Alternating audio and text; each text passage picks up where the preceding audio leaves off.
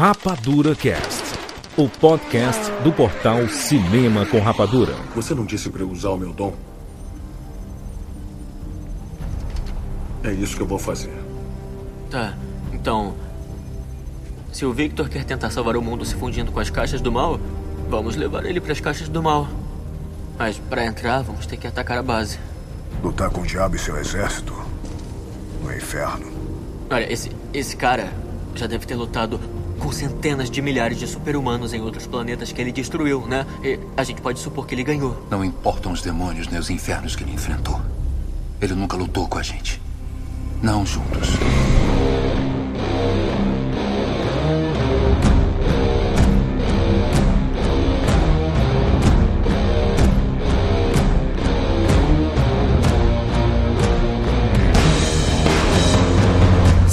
Seja bem-vindo, séries Rapadura em todo o Brasil. Está começando mais uma edição do Rapadura Cast. Eu sou Júlio de Filho.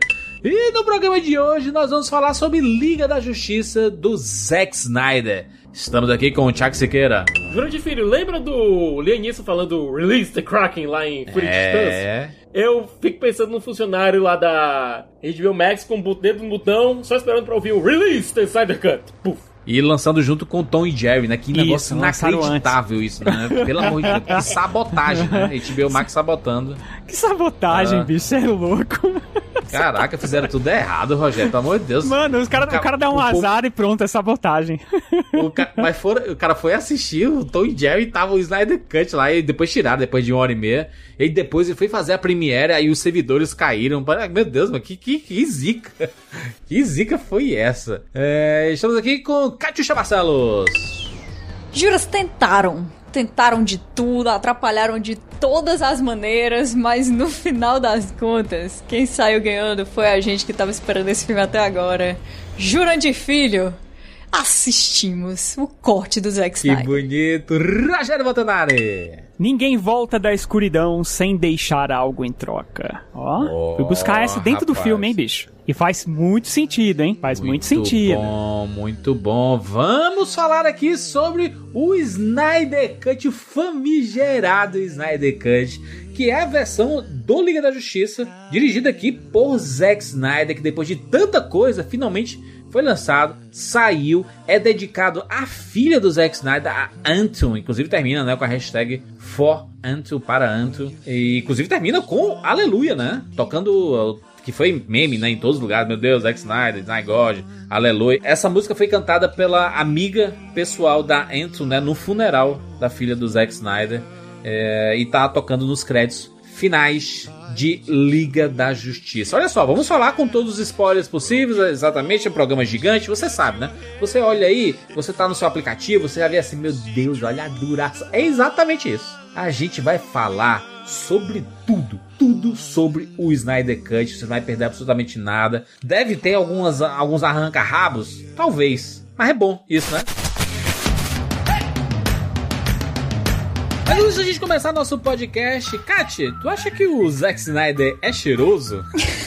Já começa assim, né?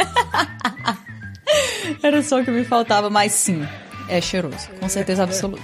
Mas pensa aí, ó. O cara deve ser muito cheiroso, né? Porque ele teve que enfrentar um monte de coisa na vida dele e sempre assim, de peito aberto. Ele foi com muita coragem, aquela confiança bonita. Se o cara não é cheiroso, ele não consegue encarar essa, não, viu? Juras, eu não queria dizer não, mas o Snyder é charmoso demais também. Eu, eu sinto que eu tenho que ser a pessoa que chega pra falar essa verdade. Mas é. Com certeza, viu, Kat? E aliás, aproveitando, eu tô aqui com o meu Malbec Black e o pessoal do Boticário mandou aqui pra mim o grande lançamento deles. Eu já tô me sentindo aqui o Zack Snyder, viu?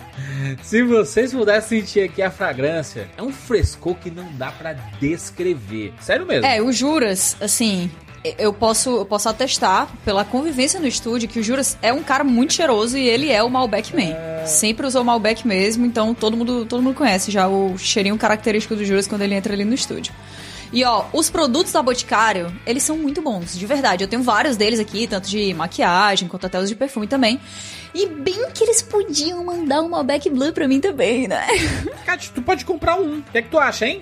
O melhor é que se tu comprar, tu vai poder participar do sorteio da BMW conversível 0km. É, tudo bem, tudo bem. Tem, tem seu lado positivo, inclusive, né, Juras? Só que eu já aviso pros ouvintes que tá acabando, hein? É só até aqui esse fim de semana aí, dia 28 de março de 2021. Ou seja, tá no finalzinho. Tem que correr. Eu quero dizer aqui agora que o Juras ganhou o Malbec Blue, mas eu vou ganhar o conversível. Então, vocês aí que querem entrar nessa disputa comigo, tem que correr. E para vocês saberem como que funciona essa promoção, é só consultar o regulamento completo com todas as regras de participação e o número do certificado de autorização CKPME que estão no aplicativo O Boticário disponível grátis na App Store e Google Play. E para saber mais sobre esse lançamento e onde comprar o seu Malbec Bleu, é só entrar em contato pelo WhatsApp oficial do Boticário, 0800 744 0010. Adicione aí no teu WhatsApp e assim você será direcionado para a loja mais próxima. Então é isso, vamos bater um papo sobre o Snyder Cut agora, aqui no Rapadura Cast. Oi, gente, eu sou Silvério Pereira, interpretei Lunga em Bacurau e sejam muito bem-vindos ao mundo espetacular do cinema. James Bond. Life was life. You can't handle the truth. Johnny. I'll be back. And the Oscar goes to Rapadura Cast. Eu paguei milhões de dólares pela segurança desse lugar. O dinheiro valeu a pena. Levei quase um minuto para desativar. Tudo bem? Brinquedinho novo? Protótipo de transportador. Eu conheci um homem que teria adorado pilotar. Nem os melhores cientistas da Wayne Aerospace conseguiram. Você vai tentar? Eu não tenho opção.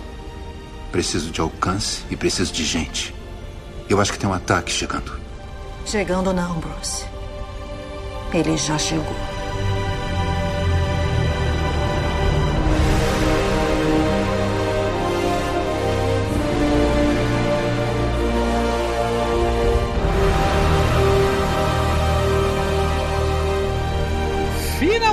Finalmente estamos aqui para falarmos sobre o Snyder Cut. Zack Snyder. Zack Snyder's Liga da Justiça. Liga da Justiça de Zack Snyder. Que maratona, que estrada que foi percorrida para chegarmos nesse momento. Agora, jura de filho, eu me assustei com aquele seu vídeo na CCXP. Eu me assustei. Porque você previu não só o lançamento do Snyder Cut, mas previu a duração do negócio. Foi.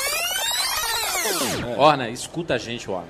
Nós, fãs do Zack Snyder, a gente quer o Blu-ray Zack Snyder Edition. Com a visão dele. Você acha mesmo que um dia a vai gente sair? pode ganhar dois filmes. A gente ganhou o filme com, que, foi, que foi lapidado pelo Joss Whedon. E a gente pode ganhar um, vídeo, um filme do Zack Snyder. Eu só sei que na produção tem muita coisa que tava ainda por fazer. Não Sim, tem como sim. fazer esse... Não, Entendeu? eu acho que esse A versão filme- estendida de 4 horas Zack Snyder. Jesus amado, não, velho. Pelo amor de Deus, ninguém merece, não. Não, é igual a versão estendida do, do Batman vs Superman. Tipo, todo, nossa, o Eu filme gosto. fica muito melhor. Brother, Fica um pouco melhor. um pouquinho, né? Ih, Um pouquinho, um pouquinho, um pouquinho, um pouquinho. Vocês são muito haters. Um pouquinho. Não, eu não sou hater, Ô. não. Eu não acho o uma bosta. Eu acho ok. Nossa, eu lembro, em- eu lembro demais desse dia. Eu estava lá, não houve cortes. Eu estava atrás das câmeras e eu vi essa situação e eu fui um dos que balancei a cabeça negativamente, falando: não, esse cara tá louco. Esse A cara verdade tá verdadeira é que do Rapadura, acho que só quem acreditou foi eu e o Juras, né? Verdade. acho que só quem acreditou foi a gente. Desde o começo, início, né? É, desde o início a gente tá falando. Só, só que eu levantei a bandeira, né? Eu le- levantei uma bandeira bem forte, assim, em, vários lugares. Sim. Esse, esse evento aí foi a CCXP de 2017. Foi lá em dezembro de 2017. É, eu e a Reinaldo, a gente participou de um bate-papo com o Thiago Romariz, na época que ele estava no Omelete. Teve aquele, né, aquelas transmissões, aquele telão e tudo mais. O assunto era Batman vs Superman e o Liga da Justiça que tinha acabado de sair, né? Do Joss Whedon. E eu falava assim, não, tem que sair... Ah, eu tô esperando sair o Liga da Justiça Zack Snyder Edition, o Blu-ray, com 4 horas de duração. e aí eu, meu Deus, meu Deus, isso nem existe, não sei o que, e tá aí, né? Muito engraçado, cara. É, é, assim, muito, muito já se foi falado sobre o Snyder Cut. É, a internet inteira falou quando saiu mesmo, especificamente. A gente tá lançando esse podcast uma semana depois da estreia do Snyder Cut. E uma semana depois aconteceram muitas coisas. É, muito se falou, o próprio Zack Snyder falou. Vai falar muito ainda. A gente fez vários conteúdos no Cinema com Rapadura. Tem um vídeo específico que eu fiz fazendo a trajetória do Zack Snyder na, na DC e na Warner. E é muito importante a gente falar sobre isso, porque é- é- essa, essa, essa trajetória, ela meio que molda esse fenômeno cultural que foi o Cut. Não dá pra negar que, né, que é um evento que muita gente esperava e estava sendo muito comentado. É, e existia uma expectativa muito grande, é um evento que foi desacreditado por, Por muitas anos. pessoas. Por anos, né? É, na verdade, eu acho que a gente tem que reconhecer aqui, antes de tudo, que a gente tá vivendo um evento barra milagre dentro dessa indústria, que é esse lançamento que jamais deveria acontecer, né? A situação, ela foi tão excepcional e a gente está vivendo agora outra situação excepcional também, porque, né, estamos aí com muita dificuldade de lançamentos no cinema, é, a Warner notou isso logo, que ia dar uma demorada, ela foi que fez as, que tomou as decisões mais difíceis, mais drásticas, né, em relação a esses lançamentos agora durante a, a pandemia, e agora a gente tem a Liga da Justiça do Zack Snyder, que assim, a gente tava defendendo há muito tempo, mas em que universo vocês realmente achavam que isso ia acontecer? Porque eu esperava esse milagre, sabe? Eu esperava esse milagre justamente porque a situação foi muito esquisita. É, em relação à, à demissão do Zack Snyder, a situação familiar dele, que foi, assim, terrível, realmente foi uma tragédia.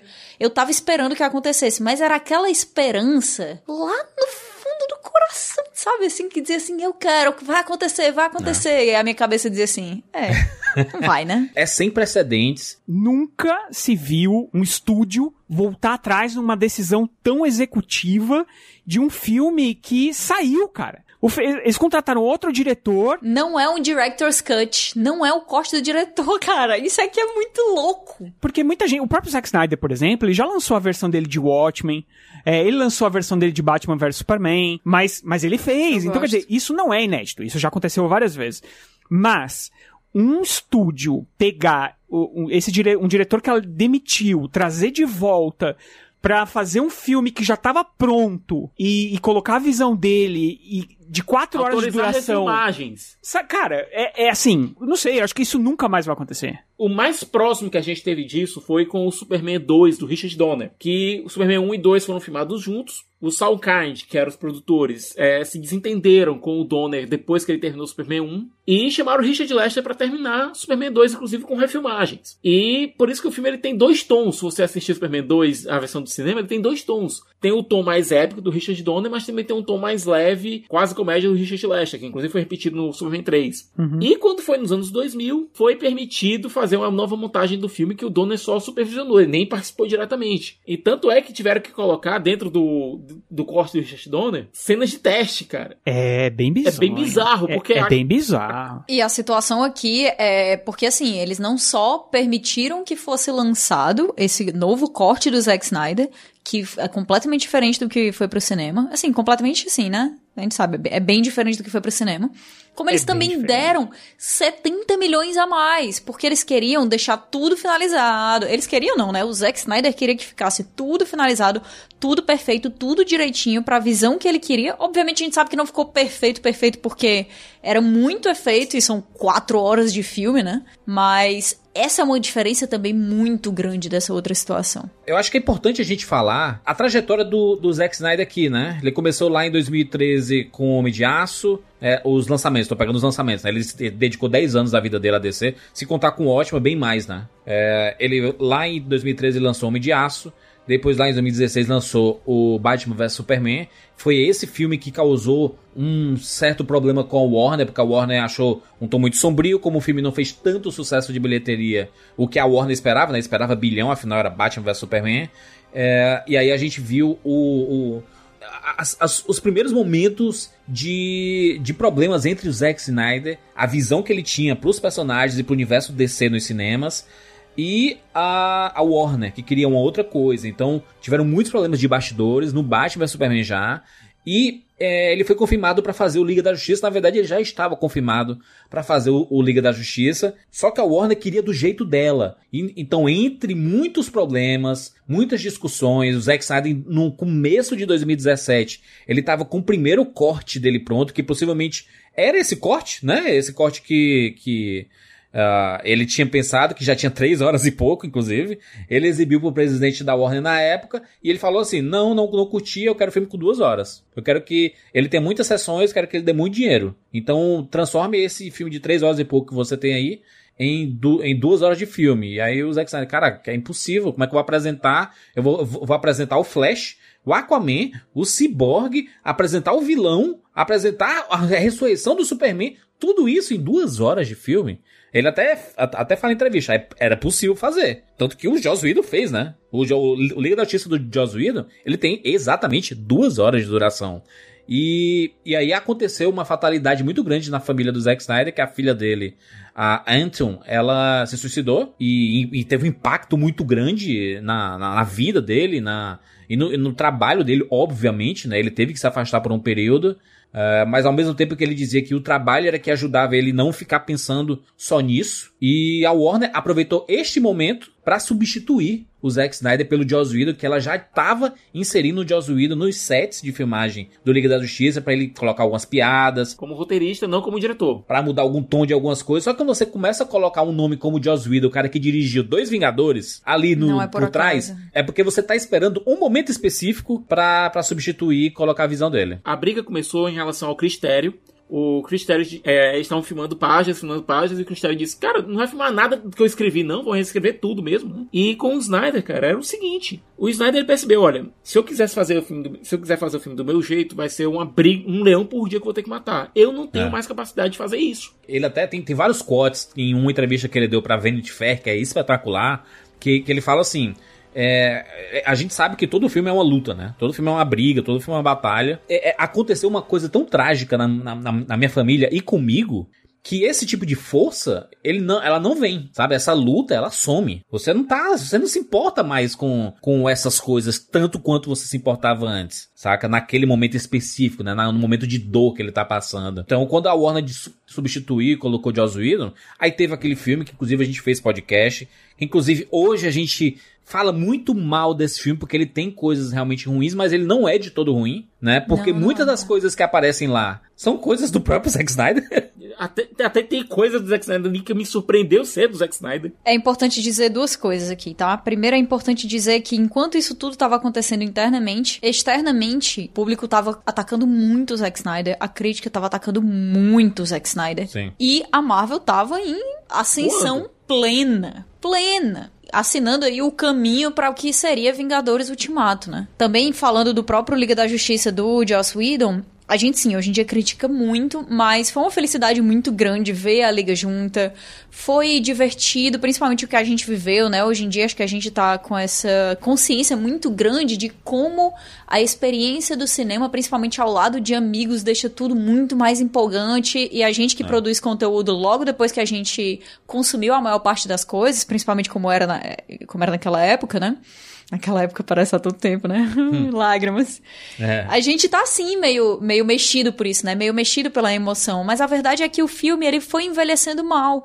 E a gente tá em constante processo de aprendizado até falando do ponto de vista cultural, então a gente foi percebendo cada vez mais piadas, cada vez mais tomadas que são problemáticas, que são incômodas, e quanto mais isso ia sendo apontado, mais o filme ia ficado, ficando desgastado pra gente, né? E mais ia crescendo esse barulho da hashtag que logo surgiu, que foi o Release the Snyder Cut. Foi, era, era, uma, era uma piada no, inicialmente, né? Era, uma, era tipo assim, era uma vontade das pessoas. Muita gente falava sério, mas a maioria falava como brincadeira, assim, é, Release Sim. the Snyder Cut, kkk. Exato. É, acho, acho, acho, que a gente mesmo na época, quando falava Release Snyder Cut, era sempre assim, gente, sabe, cara, para com isso, nunca vai existir, porque é. não, realmente não tinha esse precedente. É. Só que o Zack Snyder, ele começou a postar quase que diariamente fotos dos bastidores. Na verdade, Um, dois meses depois da demissão do Zack Snyder, ele começou a postar fotos.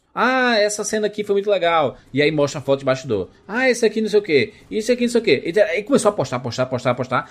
E isso gerava um engajamento muito grande. Quase todos os dias a gente tinha uma notícia do Zack Snyder falando sobre Liga da Justiça. É, inclusive o Siqueira, por exemplo, foi um grande exemplo de Zack Snyder não larga o osso. Eu escutei isso, escutei isso do que trilhões de vezes. Mas, Júlio, também é porque a gente não ouvia o Snyder falando sobre novos projetos. É, o que a gente via ele alimentando nas redes sociais dele, especialmente no Vero, era só referente à BVS e à Liga da Justiça. E essas fotos, essas, imagens, as do Liga da Justiça, elas vinham porque o Snyder ele pegou um HD, né? Tinha lá, ele pegou o filme que tinha HD e levou pra casa. As filmagens dele, né? Na verdade, todas tinham, tinham os rolos, os famosos rolos. Ele não sabe nem se podia ter feito isso. É, lembrou é. até o King Kong lá do Peter Jackson, que o, que o Jack Black ele foge lá com os rolos do estúdio, sabe? É, não, sabe, não sabe nem se podia ter feito isso, mas foi. A ideia dele era não. Era só mostrar uma coisa é, isso pra galera, pros amigos dele. É, quando chegasse pra dizer, ó, oh, quer ver o, Liga do, o meu Liga do X? Isso daqui, ó. Vamos sentar aqui e assistir, porque ele tem um cinema em casa. E a gente já viu essa, essa sala de projeção dele algumas ah. vezes durante essa aventura do Snyder Cut. Nossa, e era o sonho, né? O sonho ser convidada. Snyder chama eu. Deixa eu ver esse corte que nunca ninguém vai poder assistir. Que era uma piada, que era uma brincadeira, que era um meme de internet, era basicamente um meme, né? O, o Willis Snyder Cut, ele começou a crescer. Começou a crescer quando o Zack Snyder, o próprio Zack Snyder, começou a endossar quando ele respondia às pessoas, ele falava assim: Esse o Snyder Cut realmente existe? Existe esse corte? Aí ele mostrava as fotos das caixas lá do, do dos, dos, HDs assim, sim, ele é real, ele existe, ele tá aqui. E, e, e, quando esse negócio começou a crescer tanto que as pessoas foram pra Comic Con com faixas do Release Snyder Cut, é, passaram lá com avião passava com a faixa Release Snyder Cut. Quando ele mesmo começou a endossar essa campanha, né, de da RT, de postar coisas e, e, e esse, esse, tipo, esse tipo de situação começou a ficar tão grande que os próprios atores começaram a endossar também. Então Jason Momoa falava, Ray Fisher, que foi um dos, talvez o principal desse rolê todo, porque ele foi um dos personagens mais prejudicados, o Cyborg, na, no corte do, do Joss Whedon, acho que foi o, o personagem mais prejudicado. Ele postava assim, caraca, eu filmei tanta coisa, cadê isso no filme? E aí vem toda aquela onda dos bastidores, né, dos problemas de racismo nos bastidores, de abuso de autoridade nos bastidores, que foi escancarado pelo próprio Ray Fisher e a própria Gal Gadot falou também. Na época ela mesma disse que o tratamento que o Joss Whedon tava dando, ele tava querendo seguir tão à risca o que o estúdio queria que ele tava abusando dos atores é, em termos de autoridade, né?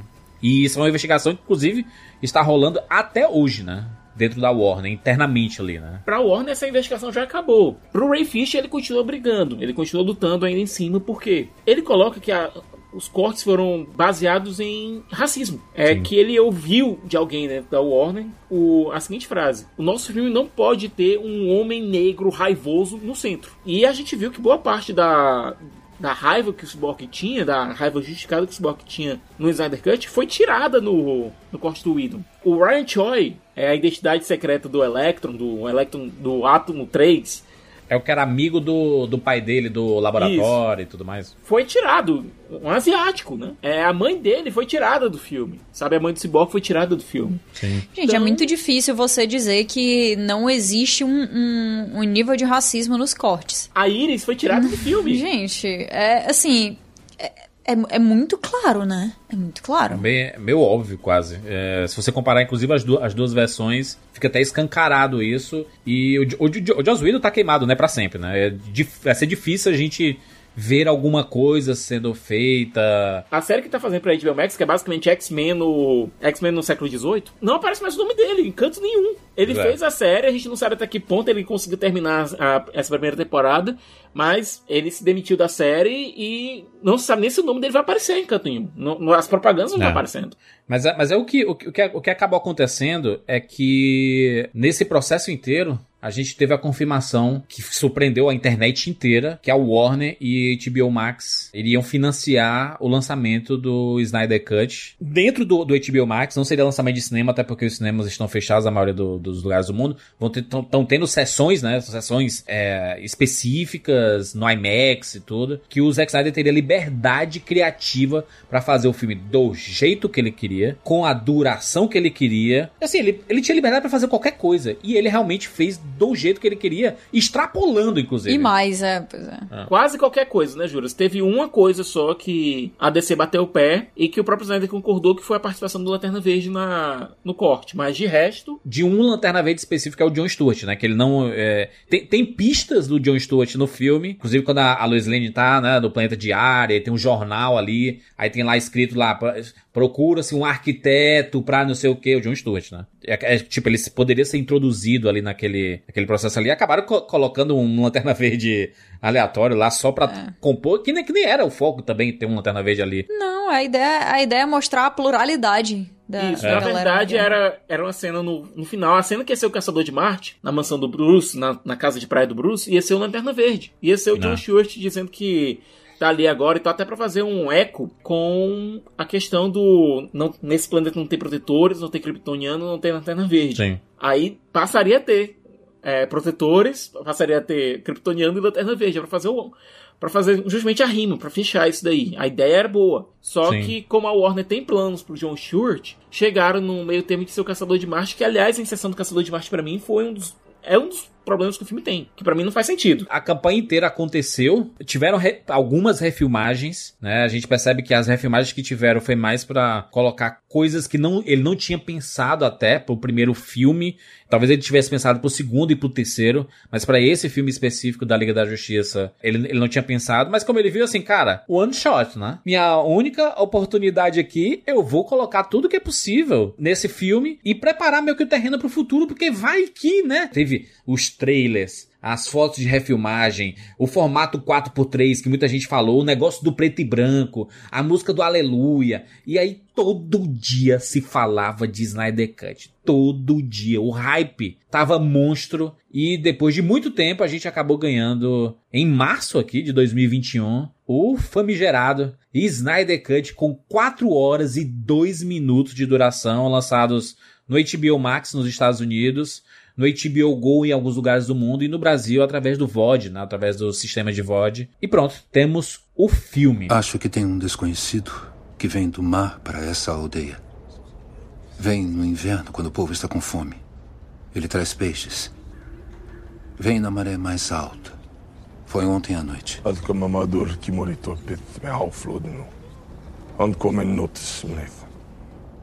Você enxerga, então olha. Tem icebergs no porto. Tem quatro meses desde que o último navio atracou. Esse desconhecido. Ele não vem de navio.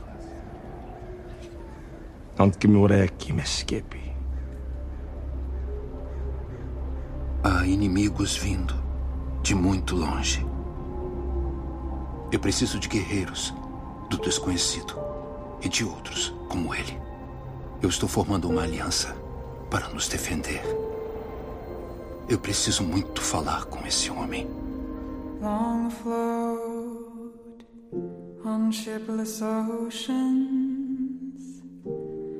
I did all my best Esse filme ele decidiu dividir em partes, né? São seis partes e um epílogo. Ele vai contar a história porque no começo se dizia que o Snyder Cut seria uma série no HBO Max com um episódio por semana e inclusive o, o próprio Snyder falou que era possível fazer isso e quando ele estava montando, montando, montando, ele disse assim, cara, os, as partes vão encerrar de formas assim muito abruptas e talvez não, não fique é, interessante de acompanhar semanalmente. Mas o curioso é que vendo as partes, elas sim se encerram, né? De certa forma, né? Elas encerram para começar uma outra, uma, uma, outra historinha, né? Juras, enquanto o Joss Whedon ele fez um, ele tentou fazer um filme de aventura, é, no caso do Snyder, o é o foco você sempre foi sempre tentar fazer uma coisa muito épica, sabe? Muito grande, um escopo bem maior do que alguns, é, por exemplo, a maioria dos filmes da Marvel, por exemplo, então os filmes que a própria Warner tinha feito, o, o escopo era bem maior. E nisso, uma das cenas que foi bem prejudicada no corte do Whedon, mas que aqui apareceu em toda a sua glória, foi justamente a da primeira era dos heróis. Né? Sim, é um dos grandes momentos do Snyder Cut é ele ter tido essa oportunidade de, de ter mostrado mais sobre essa batalha e trocando as situações, né? Porque no primeiro lá do Joss Whedon, quem aparecia naquela primeira guerra era o Lobo da Steppe, o que não faz o mínimo Zero. sentido. Zero, sentido. Meu Deus do céu, que vergonha. Como é que você coloca o Lobo da Steppe pra lutar contra, caraca, os Atlantes, as Amazonas, os deuses, Lanterna Verde? O Lobo da Steppe, cara, é que não faz nem sentido. Cara, realmente ele- o, o, o Joss Whedon caiu de paraquedas, ele... Cara, não sei, ele é o vilão do filme, é o, o Lobo da Steppe? Então vamos colocar ele aqui, o Lobo da Steppe. Faz muito sentido mais ser o Darkseid, né? Inclusive, essa cena, ela é extremamente Tolkiana, né? É, é aquela reunião entre os, os elfos, humanos e... e contra, contra o a Mordor, né? Contra o Contra Sauron. a Sauron. Eu acho que não, que não existia nem. Não devia existir nem. É, nenhum desenho de como ia ser o Darkseid. E eu acho que, ele, que o Joss Whedon não tinha tempo pra fazer isso. E aí eu, eu acho que não tinha nem concepção do que ia ser o Ele Darkseid, não tinha sabe? nem tempo, Rogério, dentro do filme, de Não tinha encaixar tempo de tela. É, e eu acho, eu acho até, até o Lobo da Steppe, eu duvido que ele tinha esse, esse visual que ele ganhou agora, sabe? Com essas. Com os metaizinhos e todos Não, esses detalhes. tinha, ele devia ser uma coisa muito mais simples. Sim. Cara de capanga, né? Total cara de capanga. E eu acho que como o Joss Whedon tinha que correr, porque é o que você tá falando, é o Ramada, foi o Ramada, né, que mandou ele correr Não, não, desesperadamente pra o ele Kevin pegar... Sujihara. Kevin O Sujihara, Sujihara, isso. é. O Sujihara mandou ele correr, ele teve que fazer o filme, tipo... Aí ele fez aquele, aquele pior ainda, né? Porque aquele Lobo da Steppe do Joss Whedon é uma, é uma palhaçada, né, cara? Eu acho que é importante dizer o seguinte. Eu acho que se, se tivesse entrado um outro diretor que não um Joss Whedon aí cheio, todo problemático, que não sabe retratar a mulher e tudo mais, é... é- Talvez se fosse um diretor aí, um pai da Bryce Dallas lá, o... o Ron Howard. se fosse um cara...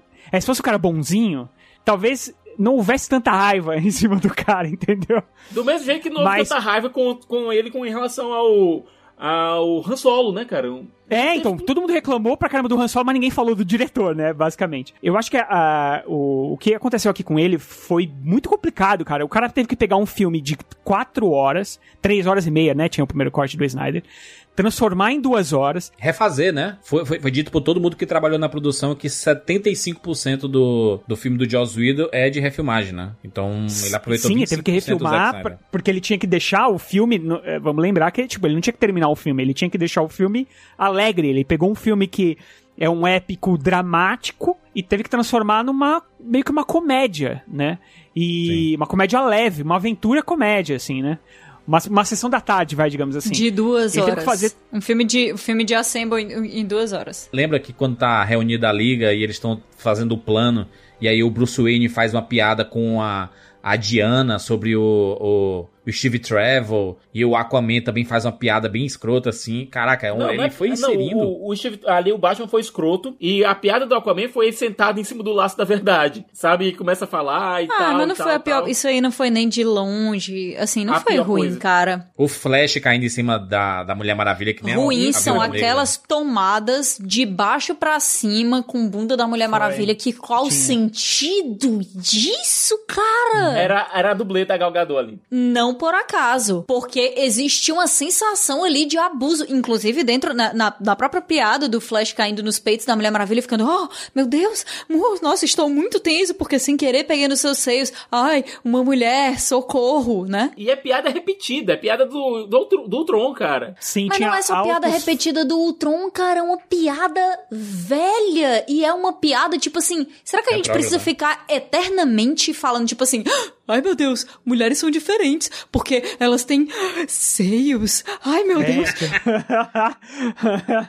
é muito Joss Whedon, é muito Ai, Joss mano, Whedon. para! Que Na saco! Dá até pra desculpar que é o fato do Bruce lá, nervoso e tal, medo de virar Hulk e tal. Até, até dá pra passar um pouco de pano. Não, é piada, piada machistinha, né, Siqueira? Piada É, escrotinha. é, aqui, no, do, no do Liga, cara, não faz sentido nenhum. E vou dizer aqui uma coisa. As melhores piadas que a gente viu no filme, do filme da Liga, eram do Joss Whedon. era- não eram do Joss Whedon, eram do Snyder, cara. Era do Snyder, é. é. Enfim, é me exaltei, mas fica aí meu. Não, mas, mas a- o, o, o, o inter- Então, mas a- o, o negócio é o seguinte: o cara pegou um Frankenstein lascado aí, ele teve que fazer um monte de coisa e ainda teve que inserir as suas piadas ruins, porque ele precisava deixar a marca dele de alguma forma. E eu não sei quem que pensou que isso era a marca dele dentro de Vingadores, né?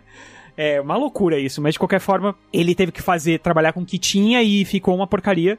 E aí, é tão porcaria que você pegar o Zack Snyder sem rédea, fazendo o seu filme de quatro horas, fica mais coerente do que do que a loucura que outro cara teve que fazer, cara. Por mais que, assim, normalmente quando você deixa um diretor sem cortes, digamos assim, né, ele fazer o que ele quiser, acaba soando incoerente o filme dele, mas o filme do Snyder é infinitamente mais coerente do que praticamente todos os outros filmes, inclusive, né? Eu acho ele mais coerente do que o Batman vs Superman, eu acho ele até mais coerente que o, o Homem de Aço. É, como a gente viu que o Zack Snyder se beneficia de tempo de tela, né? De alguma calma pra desenvolver as coisas que ele tá querendo colocar lá. Assim como eu acho que qualquer, qualquer storyteller vai se beneficiar disso aí. Mas eu acho que uma coisa que todo mundo se surpreendeu foi realmente com esse lance do humor, né? Porque a gente É. sabe que existia uma, uma, uma pressão aí, né? Pra ser mais leve, pra ser mais engraçado Sim. e tal. Mas muita coisa foi realmente colocada pelo Zack Snyder. Mas tu sabe, Kat, que eu, eu, eu fico pensando que ah, to- to- toda essa história que o Zack Snyder passou, inclusive os problemas pessoais dele, deu uma mudada na forma como ele conta história, sabe? Porque é realmente um filme bem diferente do que o Zack Snyder normalmente costuma contar. É um filme esperançoso. Caraca, o Batman, ele é um cara de fé. Ele acredita. A, a, a parada divindade do Superman é tão forte que o Batman, que é o cidadão mais descrente de todas as possibilidades do mundo de esperança, ele tava com fé que o, o Superman ia resolver, entendeu? Ele tá com uma fé que é aquela fé que nasce do. Às Da vezes do, do, do desespero, às vezes da culpa, né? Uma, Porque uma o, fé depois, que assim. depois do que rolou do, no, no Batman isso. Superman, né? O peso, Sim, né? sim. Foi grande ali, né? Fui eu que tirei esse símbolo da humanidade, e isso É. tudo foi por uma, um erro de julgamento meu. Eu tomei essa, essa coisa, essa justiça para as minhas próprias mãos de uma maneira completamente míope e deu no que deu, né? Então agora eu preciso acreditar que alguma coisa vai acontecer para poder voltar atrás, né? Eu acho que todo mundo pode julgar mal o Batman do Snyder, achar ruim, na verdade, qualquer um dos personagens do Snyder, mas uma coisa que a gente tem que dizer é que faz sentido com o que ele já tinha estabelecido previamente Sim. em relação ao personagem. É, o- o- a, É, a- a que- parada é. de. Acho, acho que o- um- uma, uma coisa que acaba, acaba acontecendo bem é, na, na- na primeira parte do, do filme é mostrar. Isso, o tempo de tela ajuda muito, né? Que é a construção de universo, né? Do lore relacionado às caixas maternas, principalmente assim que morre o Superman. O grito dele ecoando, né? Um negócio assim, cara, morreu o protetor da Terra. Então vamos, vamos colocar graficamente aqui que a morte dele tem um impacto no mundo inteiro, em ondas vibracionais aqui. Então, as caixas maternas começam a, se- a se, a se mexer em todos os lugares, com os Atlantes, com as, a- as, as Amazonas, é, a caixa que tá com os humanos, né? E tu- tu- tu- tudo começa a se manifestar porque a galera lá do Lobo da Steppe, do Darkseid, vai vir buscar essa- essas caixas maternas. né? Honestamente, é um, foi um lance que eu não gostei, sabe, Júlio? Ficou visualmente brega. Ficou aquele Sonic Boom ecoando, sabe, por todo mundo. Pô, parece, parece o grito do Street Fighter quando os caras morrem. É, uh, uh, uh. Não, aquilo ali não. Aquilo ali podia Mas como é que você coloca o impacto, entendeu? É como se as ondas do. do, do- é, não é nem o grito Você, dele. você, não precisa, você não precisava ter feito o, o, o- Sonic Boom. Com um corte simples, você podia ter colocado isso. É, mostrava lá o Superman caído no chão,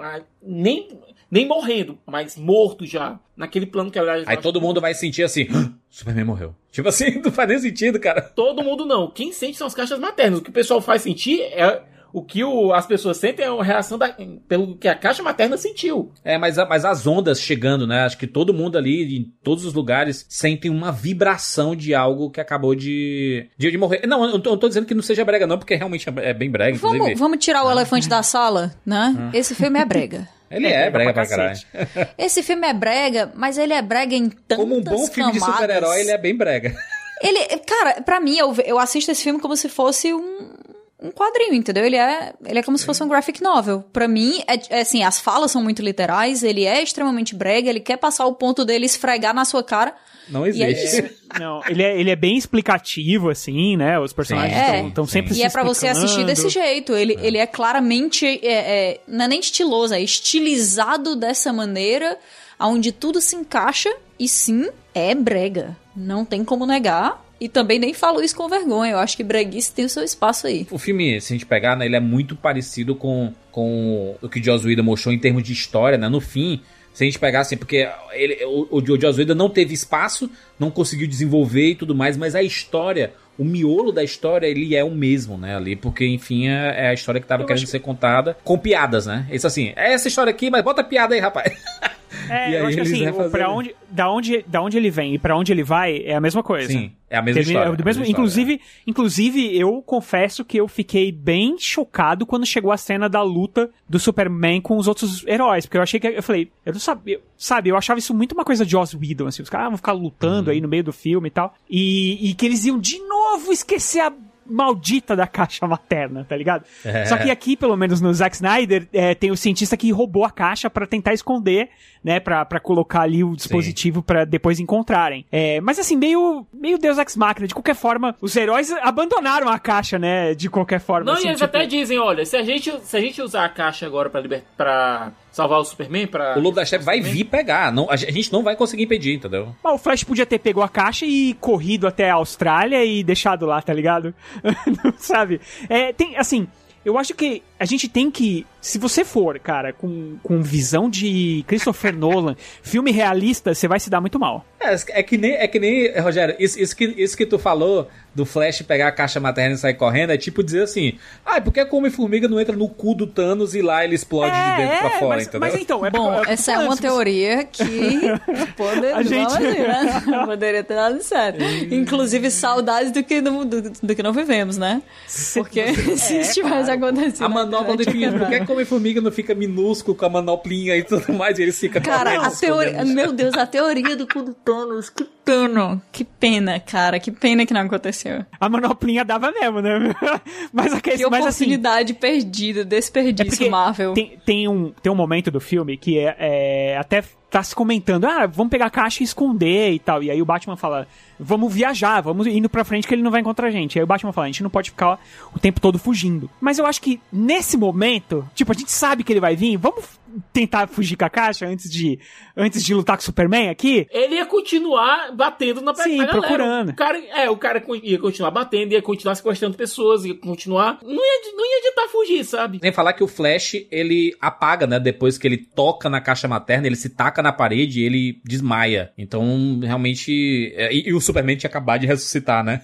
É, rapidão, porque aí depois Aí ele você vai, cena que vamos ele olhar a caixa correndo. materna. Caraca, o Superman ressuscitou, né? O cara que vai matar todo mundo, que vai salvar a Pô, mas gente. né? Eles não levaram em consideração que o Superman, a hora que acordasse, ia estar meio perdido, e é um cara com e superpoderes. tá. Nesse, nesse, nesse ponto, o corte do Whedon ele foi inteligente colocando aquele negócio do Batman pedindo pra Lois vir.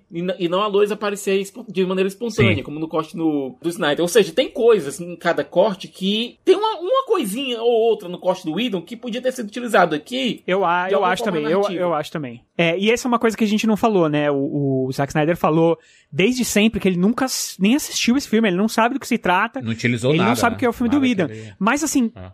infelizmente, se ele tivesse assistido, talvez ele tivesse pensado assim, poxa, até que isso daqui dá, dá um. né? Ia deixar meu filme mais redondo. E eu acho que outra coisa que ele também não assistiu, e que eu tô vendo na tela agora mesmo, que eu, eu botei um play no filme na hora que a gente começou. É Atlantis. É, ele manteve as bolhas de ar enquanto eles estão falando, Manteve, né? manteve, que é, é. uma que é uma coisa que no Aquaman é totalmente refutada, né? Inclusive, quando antes de sair, uma das coisas que o James Wan lá falou é, é, olha, não vai ter bolha de ar aqui e tal. E aqui, Até por exemplo, ele podia ia ser impossível. Ia ser impossível manter essas bolhas de ar o tempo todo no filme do Aquaman, cara. Então, mas aqui, por exemplo, já que você colocou na, na- Inclusive tem até uma cena que eles falam. Que a, a Mulher Maravilha fala pro Batman: Ah, você encontrou um Atlantis e tal. E aí ele falou assim: É, mas esse cara respira fora d'água. Ah, então ele é um mestiço. Mas aí, só que tem vários momentos que vários Atlantes ficam fora d'água respirando. Aí você fica, what the fuck? E sem contar que as bolhas de ar eles estão respirando ar, concorda comigo? Então, é, eu acho que se ele tivesse assistido Aquaman, se ele tivesse assistido o corte de Joss Whedon, talvez ele, por exemplo, podia ter economizado de efeito especial nas bolhas de ar, entendeu? Bota os caras dentro da água falando mesmo. É porque, ele, é porque ele fez esse filme antes do de Foi sair o antes. filme do Aquaman, né? O que prova que ele realmente não... Tinha o corte dele. É, ele não tinha pensado isso. É, o, o- é, acho, acho que, na verdade, o, o problema é dos outros, que não aproveitaram o meu rolê aqui. O James Wan pensou melhor essa situação de como Ah. a logística. Aquaman é um pepino, né? Aquaman é um Não- pepino não- pra resolver. Não só, não só a logística, né? Eu acho que é uma questão realmente de suspensão da descrença, porque quando você tem que colocar bolhas de ar embaixo de, a- da água pra pra eles poderem conversar um com o outro, até com o próprio Lobo da Steppe em, em certo momento, é esquisito, né? Você não consegue imaginar que aquilo é uma sociedade que funciona assim. Pô, vocês pra vão que precisar da bolha de ar, por que que você não veio aqui pra cima? Vocês estão perdendo tempo. Pra conversarem, né? É só por causa. É uma, é uma questão, é uma questão imobiliária? É o WhatsApp deles, Que é Kátia. É o WhatsApp deles, o, o, E é uma a, a questão- bolha de ar, né? Eles querem conversar. Quando eles falam na água, Kat, é, ele bota uma, uma voz tipo de golfinho, uma coisa É. de, de baleia e tal. E aí, quando eles precisam falar. Faz sentido, tipo, né? A Mera abre uma bolha de ar pra falar com o lobo da Steph, bicho. É, porque na, na real, naquela hora, ela, ela abre a bolha de ar pra puxar a água dele, né? Ela, ela coloca Como aquele recurso, espaço é. de ar pra puxar a água dele e puxa o sangue dele. Puxa a água do corpo dele e o sangue também. Mas, quando eu digo que eu não desgosto dessa visão, eu não quero dizer que a outra não seja melhor. Eu quero dizer que, ao ver isso, eu fico feliz ao notar que realmente esse corte existia. Porque a gente passou muitos anos escutando que era uma mentira, que o corte não era real, que isso é tudo inventado, que ele tinha ali uma horinha de filme e em cima disso ele tava colocando todo esse barulho do release da Snyder Cut, né? E que não era bem Ah. assim. O que eu gosto muito do desse corte do Zack Snyder é porque ele realmente ele teve tempo pra trabalhar os personagens, né? Que a gente, a gente pode dizer que cada um teve um mini filme, né? O Aquaman, o Cyborg e o Flash. Quando ele começa ali com, com o próprio Aquaman, ele meio que desenvolve o, um lore, né? Ali do, do, do Aquaman, a história por trás do Aquaman e o quanto que ele já estava se transformando num, num ser mitológico, né, para as pessoas, para os nativos ali, da onde ele tava, que quando ele vai para a água, os nativos estão cantando. Isso é brega demais, mas mostra assim, né? Cara, ele não, né, é uma divindade que tá aqui entre nós, que tá defendendo aquela vila de pescadores e e ele e tem um negócio místico, né? Não, Quando cara, ele é o protetor daquela, daquela vila, sabe? Não é só o protetor daquela vila, a gente vê que ele tá andando pelos oceanos inteiros e tal, mas pra aquela vila específica, toda vez que eles estão naquele inverno brabo, que não dá nem pra pescar direito, porque os barcos não, cons- não conseguem sair, ele chega lá trazendo peixe, trazendo É. alimento pro povo, sabe? Então fica óbvio que pra aquela vila ele tem um significado muito forte. Mas ele é o tipo o rei que não quer o trono, né? Um negócio, é, ah, mais uma referência Tolkien, to, Tolkieniana, né? Aí que a gente tá falando aqui que tem muitas referências a Tolkien aqui que o Zack Snyder colocou. A parada do rei que não quer assumir o trono, né? Não é só de Tolkien, né? A gente vê isso em muitas histórias, mas é bem a carinha do, rei Aragorn assim, né? É, do rei o- relutante. Só que no caso, a Atlantis só tem um rei que é o Orm, né? Que a gente já conheceu lá em. Aquaman e é citado aqui.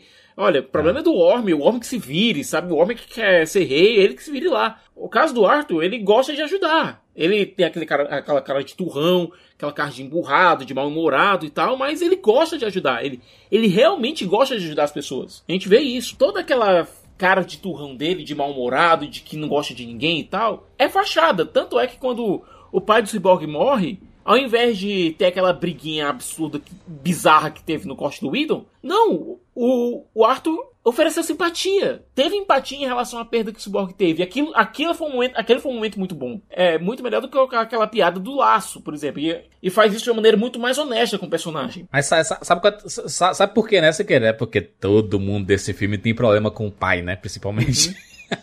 o Flash, o Cyborg, Aquaman. É, no caso do Arthur, o, é, o Wicked tem uma relação boa. Ele tem uma relação boa com o pai, cara. O pai, o pai tá vivo, tem uma relação boa com ele.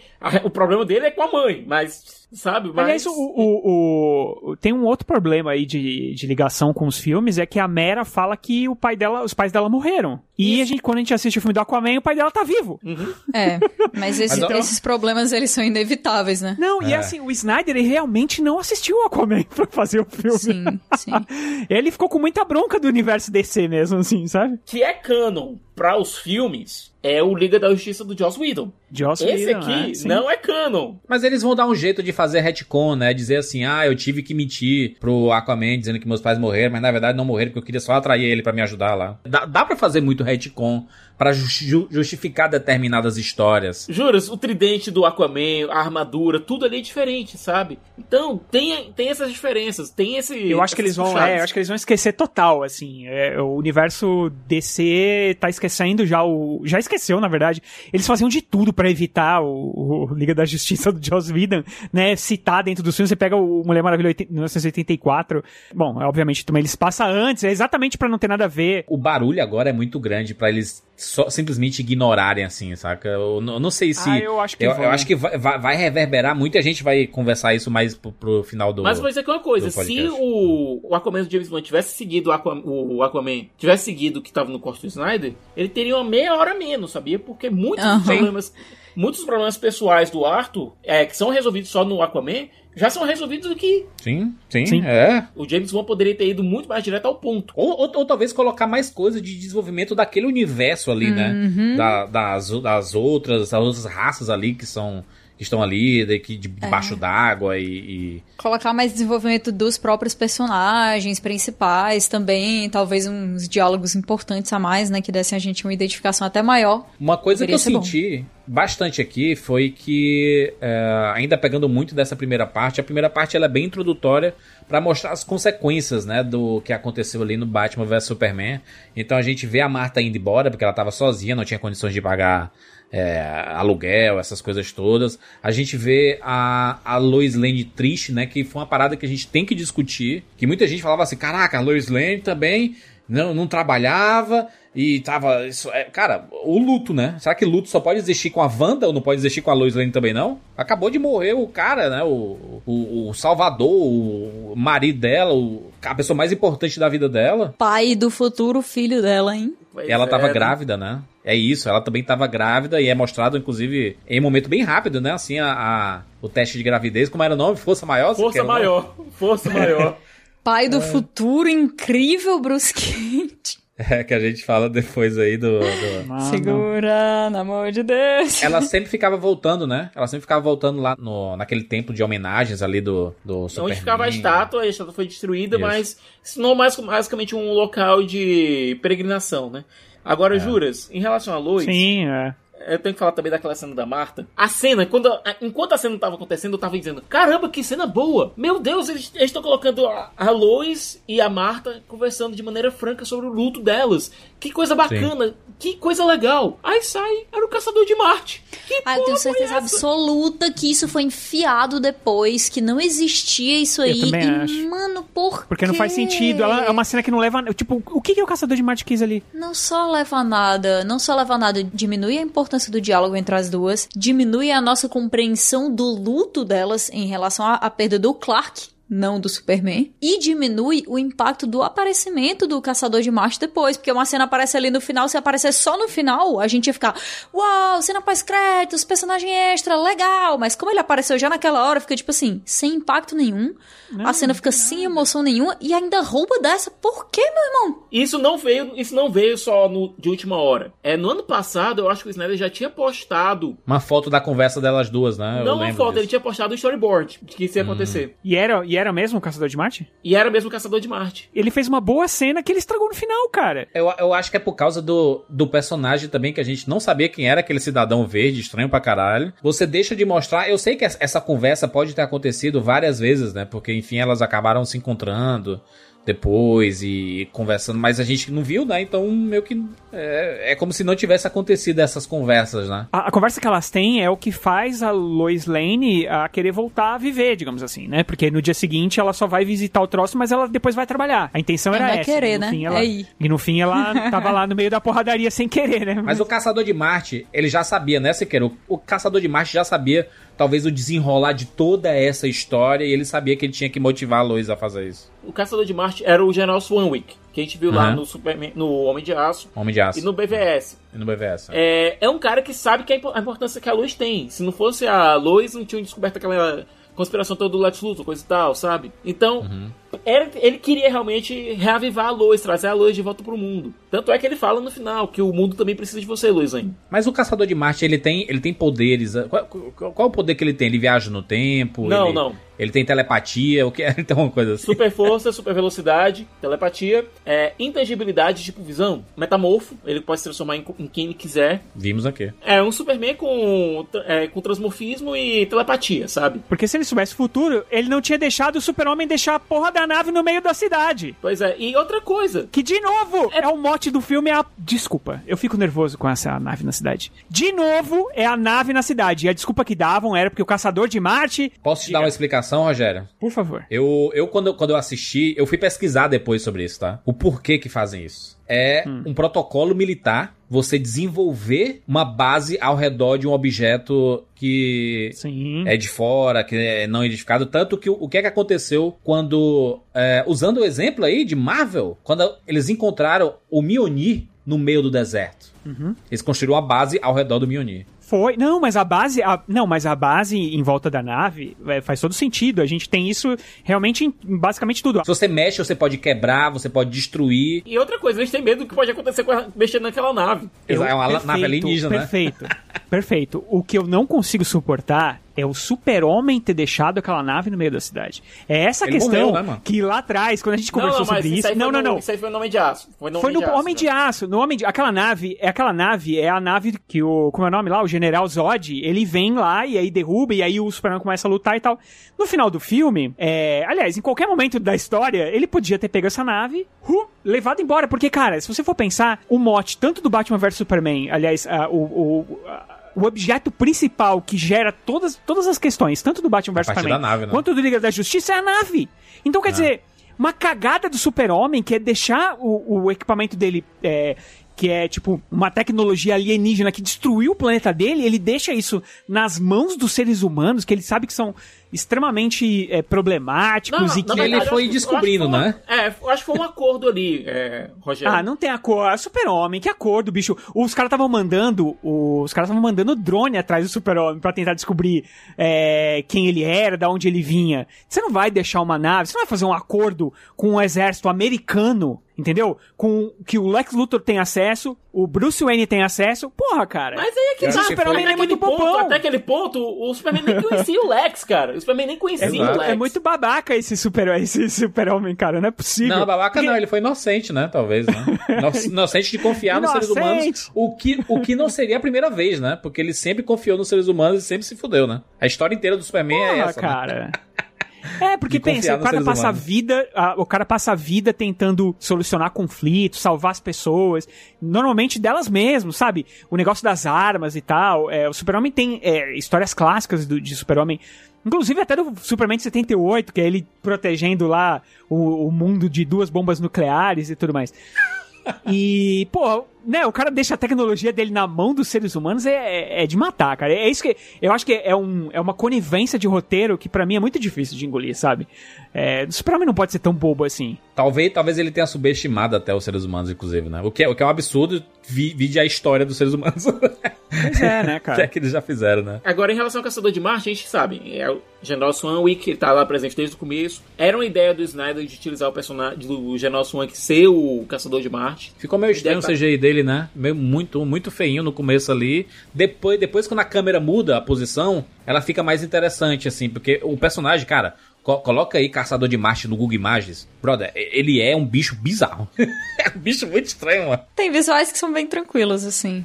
E vamos falar a verdade, o Zack Snyder, é, ele tem uma... Ele deu uma sorte, entre aspas, com esse negócio do filme ter sido lançado em home video. Home video é foda, né? Vai ser lançado em streaming e tudo mais. É que, É. cara, vários efeitos aí no cinema a gente ia se, se entortar de...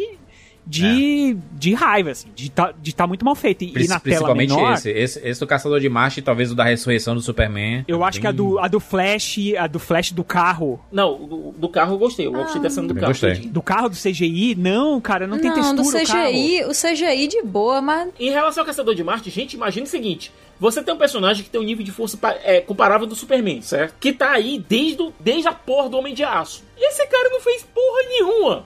É, É, então. Invasão kryptoniana não fez nada. Apocalipse não fez nada. No meio da invasão de Dark- do do Lobo da Steppe fez porra nenhuma. Mas o, o Aí Darkseid. ele- o- nem, nem o Darkseid sabia que esse cara existia também, né? Porque ele falou assim: não tem. Ele, ele poderia. Não tem caçadores de Marte. É, tem se ele nada, tem os né? poderes do super-homem, ele podia ter dado a porradaria aí também, né, cara? Tipo. Só- É, e aí no final do fi- depois que aconteceu tudo, ele fala, agora eu quero ajudar a humanidade. Porra, mano. É, agora é fácil, né, filho? Depois que É, os caras agora. fizeram tudo aí.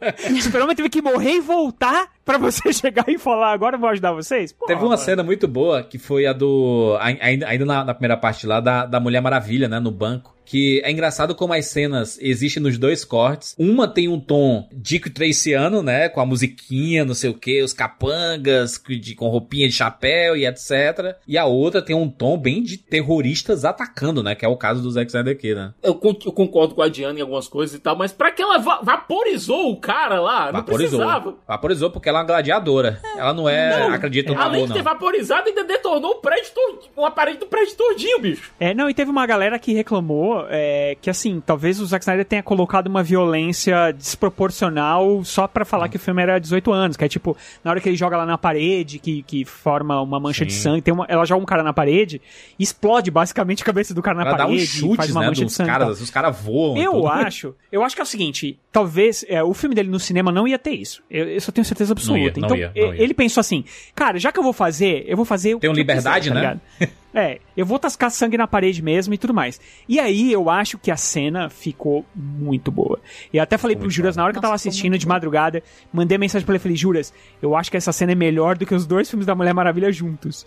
Sim, porque, cara, é você realmente mostrar o poder que a mulher tem, entendeu? Assim, o quanto que ela é, ela é poderosa e, e- e eu acho que eu acho que o aquela associação que ele faz de, de câmera lenta com câmera rápida e joga pra lá Ai, e joga pra cá, eu acho incrível. Funcionou muito bem. Incrível. Funcionou muito bem. Nossa, ficou Muito muito, bom, Muito bem. cara. Meu Deus, o ritmo da cena ficou ótimo. O nível do poder da Diana foi muito mais compreensível pra gente.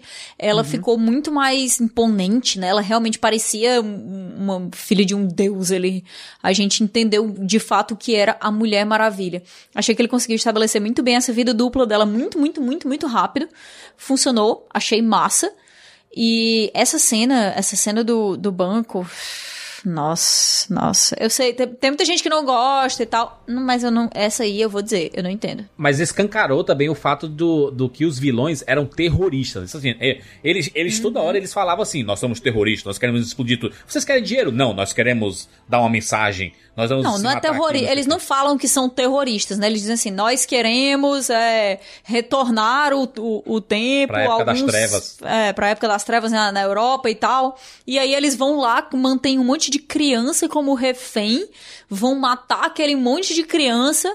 E aí, meu irmão, vai chegar a Mulher Maravilha lá e dizer assim: não, peraí. Vai virar vamos- pó. Só, só um minuto, deixa eu levar você aqui para o policial, depois eu volto aqui. Eu achei um pouco exagerado ter vaporizado o cara ter so- sobrado só o chapéu. Só Não, isso. e depois, e depois, não, isso aí é coisa de filme, mas o, o- o- de- depois é muito bom que a menina, ele vai, ela vai falar com a meninazinha, uma cena bem bonitinha, né? Vai falar com a meninazinha, aí, meu Deus, eu quero ser que nem você. Aí ela fala, você pode ser quem você é. Que, que, que Você mentira, não né? gostou dessa cena?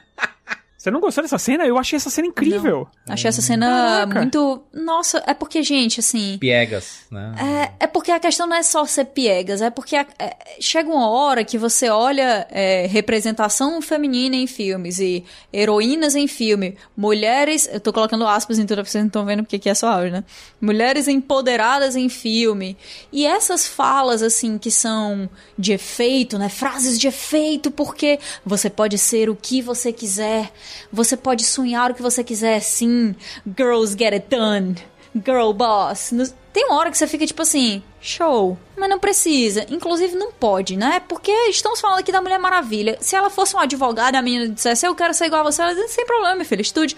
Mas aqui não. não, não. Mas é um discurso que a Mulher Maravilha sempre falou, e nos dois filmes da Perry Jenkins ela solta 300 frases, frases dessas aí, né? Mas não pode. Inclusive é, é mentira. Eu acho que a gente só cansou, porque. Na verdade, eu não cansei, não. Eu adorei a cena, tá? Mas eu acho que é só a mensagem que cansou, mas de qualquer forma, eu acho uma. Não sei. Não, não é que a mensagem tenha cansado. Pra mim, essa mensagem, ela nunca vai cansar. Nunca. Essa mensagem de representatividade, tô falando a nível pessoal, ela nunca vai cansar. Mas existe um show don't tell, muito, muita oportunidade pra isso, né? Pra mostrar e não falar. E aqui é, existe essa fala e não o, o, o mostrar, que eu entendo que existe a. a dificuldade por conta do tempo de tela, como é que eles iam mostrar isso aí, não falar e tudo mais, mas eu acho que isso é um trabalho contínuo. E naquela hora eu fiquei tipo assim, me tirou um pouco. Me tirou um pouco do filme, achei que foi meio forçado. Mas, mas isso eu acho que é uma coisa. É uma questão realmente muito pessoal. Eu encarei desse jeito, na hora que aconteceu aquilo ali, eu fiquei. Ai. Eu achei a frase, a, a frase Achei a cena melhor do que os dois filmes da Mulher Maravilha Eu, juntos. go- eu também acho. Inclusive, Não, eu tô falando, eu tô falando dessa, dessa fala especificamente, porque a cena como um todo, eu paguei um pau, eu adorei essa, adorei essa É a cena, melhor adorei. cena de luta da Mulher Maravilha, né? Não, a inclu- inclusive foi, tudo. foi a única cena do filme que eu revi. Foi a única. Acabou o filme e tal, depois eu peguei, Eu revi revi, essa cena umas duas vezes, fiquei. Eu não revi porque eu "Putz, aqui assisti tá esse bom, hein?" filme apenas. Apenas. Apenas. Ah, mas uma vez. convenhamos, né? Quem vai assistir mais de uma vez? Eu assistiria várias vezes, mas eu assisti, assisti apenas uma vez. Eu revi essa cena aí é, depois, né? Não voltando, mas depois. Na verdade, essa cena só tem um defeito. E aí é um defeito recorrente do filme. Que ela acaba. É a trilha sonora da Mulher Maravilha, Nossa. que é o É. Ruim, né? Não, na verdade, a, tri- a trilha não é ruim. O problema é que ela é utilizada. Ela é repetida. ela é é repetida. utilizada ao absurdo, cara. Eu gosto. Não, eu parece gosto, inclusive. que, e, assim, Esse é o tipo de breguice do Zack Snyder que eu gosto. Não, mas, juras, mas o problema é, que é o seguinte: como muitas vezes ela vem de algum lugar e ela vem rápido, voando, na direção da tela, parece que é ela que tá fazendo. É, parece que é o Tarzan chegando, né? Tarzan. Nossa. Eu achei muito ruim, eu acho muito ruim essa, essa trilha sonora Junk dela. Junk Excel tá excelente. A trilha é foda. O problema é que o Zack Snyder ele não sabe colocar silêncio. A trilha precisa de um tempo pra assentar. E ele não dá esse tempo. Eu acho que não- a questão não é o silêncio, Siqueira. Eu acho que é a transição mesmo, sabe? Eu acho que ele coloca sempre como se ele eternamente colocasse uma música no refrão, né? Ele sempre coloca essa parte da música, a parte forte da música. Ele não coloca um instrumental que, que lembre isso. E eu acho que a transição ela fica realmente muito antinatural. E como é, de fato, uma voz de uma mulher, você em vários momentos se pergunta: que diabo é. Mulher Maravilha vem, vem pendurada aí no laço da verdade, falando igual o falando- tô Tarzan. no geral. Ele não, ele não consegue dar tempo da trilha assentar em momento nenhum. São quatro horas de trilha truando, gente. Eu não sou muito fã de quando a trilha ultrapassa. Até acho que é um problema do Hans Zimmer, que eu acho que às vezes ele quer aparecer mais do que o próprio filme que ele tá, que ele tá fazendo a trilha, né? Mas eu acho que aqui eu não senti esse, esse peso. Porque eu acho que o Zack Snyder queria fazer um filme que tivesse essa urgência, apesar de ter quatro horas. Eu acho que ele queria botar essa urgência de tipo, o mundo vai acabar, entendeu? Se a gente não fizer alguma coisa, então ele tentou fazer isso pela trilha. E aí eu acho que o Hans Zimmer não acho, não acho exagerado não, da não, parte não foi dele. o Hans Zimmer. Não foi o Hans Zimmer. Não é o Hans Zimmer, A né? É, mas, mas tem os temas do Hans Zimmer. É isso, né? Não, é o, Ju- a o Junk Excel, mano. O cara do Mad Max. O cara do meme do, do Leave Britney Alone, Leave Hans Zimmer Alone, Não tem- a culpa não não, é tem. dele. Tá, mas não tem temas do Hans Zimmer aqui. Tem, tem o tema do Superman. O tema do E da Superman, Mulher Maravilha, parte viu? do tema da É. Mulher Maravilha. Mas é, a trilha sonora é do Tom Huckelborg, o Junk Excel. Que é o mesmo. De eu Mad Max. Tô dizendo, eu gosto muito da trilha. Agora o Zack Snyder não soube utilizar ela com parcimônia. Eu gosto de um negócio barulhento. Eu não quero silêncio, não, se quer. Se eu quisesse silêncio, eu ia pro meditar no, no Everest, entendeu? Eu, eu quero é barulho, rapaz. Muito longe, meu Deus do céu. Ai, Juras. Hashtag save Juras. Toda hora que a Catiuxa falasse aqui, o Joel colocasse no fundo.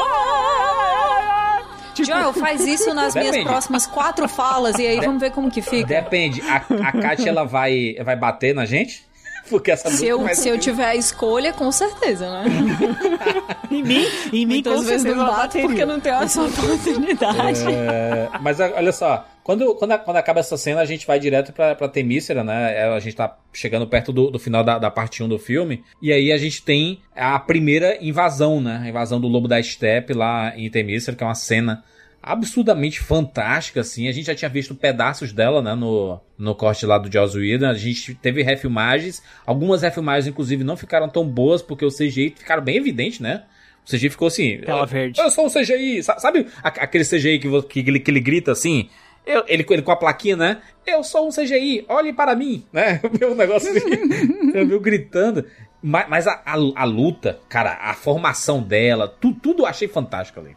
Demais, demais. E, e- e aumentou a, a nossa compreensão de, de Temícera como um todo, né? Da, da sociedade. diversidade, né, delas, De né, Temícera e da organização, das É. técnicas de batalha, das formações, da cultura mesmo, né? As armaduras Achei iguais, né? Da, da, da Diana, tem uma, tem uma menina que tava usando a armadura igual da Diana, né? Teve uma grande polêmica há né, muito tempo atrás, na época do, do corte do Joss Whedon, em relação a- aos figurinos das Amazonas, né? Que estavam dizendo, ah, porque o Zack Snyder tá colocando as Amazonas seminuas e tal. Eu achei que foi colocado, assim, em cena de uma maneira tão badass, tão respeitosa, um negócio realmente incrível, incrível, incrível.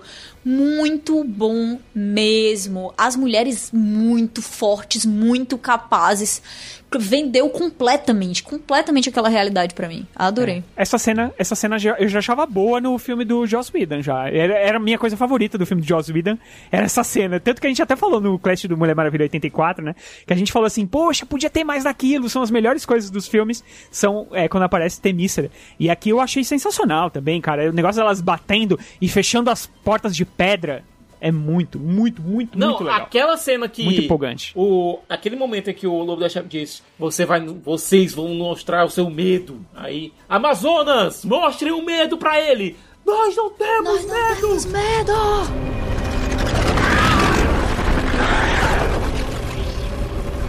Defensoras. Já perderam em centenas de milhares de mundos. Sempre perdem. Eu vim iluminar todos com a grande escuridão. Vou me banhar no seu medo. Filhas de Temícera! Mostrem o seu medo! Nós não temos medo! E aqui a gente vê que o Lobo da Steppe está muito mais forte do que aquele Lobo da Steppe anterior, né? Do, do filme anterior. Porque aqui, brother, tem uma hora que as Amazonas pulam em cima dele, parece um monte de formiguinha pulando em cima dele, querendo segurar ele, ele só querendo pegar a caixa materna pra ir embora. É, E ela lutando, lutando, lutando e matando e arrancando cabeça de, de Amazonas e elas fugindo.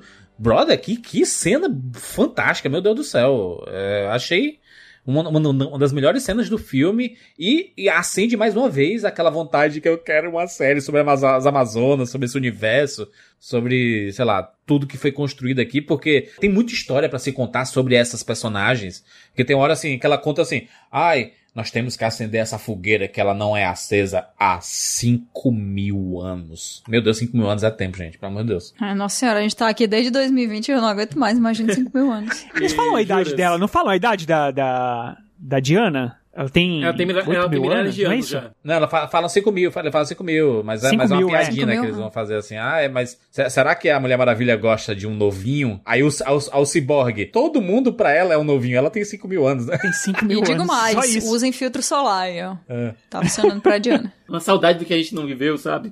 Ver a Connie Nielsen e a Robin Wright de volta. A Robin Wright bem rapidinho lá na cena da, da primeira batalha, da batalha do... Da primeira era heróica, sabe? Mas, pô, ver a, Robin Wright volta, que, que atriz linda e foda, meu irmão. Robin Nossa, é Wright demais, né? Quando ela aparece, você faz aquele aceno pra TV, assim, fazendo que sim com a cabeça, assim. Uhum, Cara, Robin vendo, Wright, Robin Wright, é, grande é crush desde a Princesa Prometida, cara. Aí, como não, né?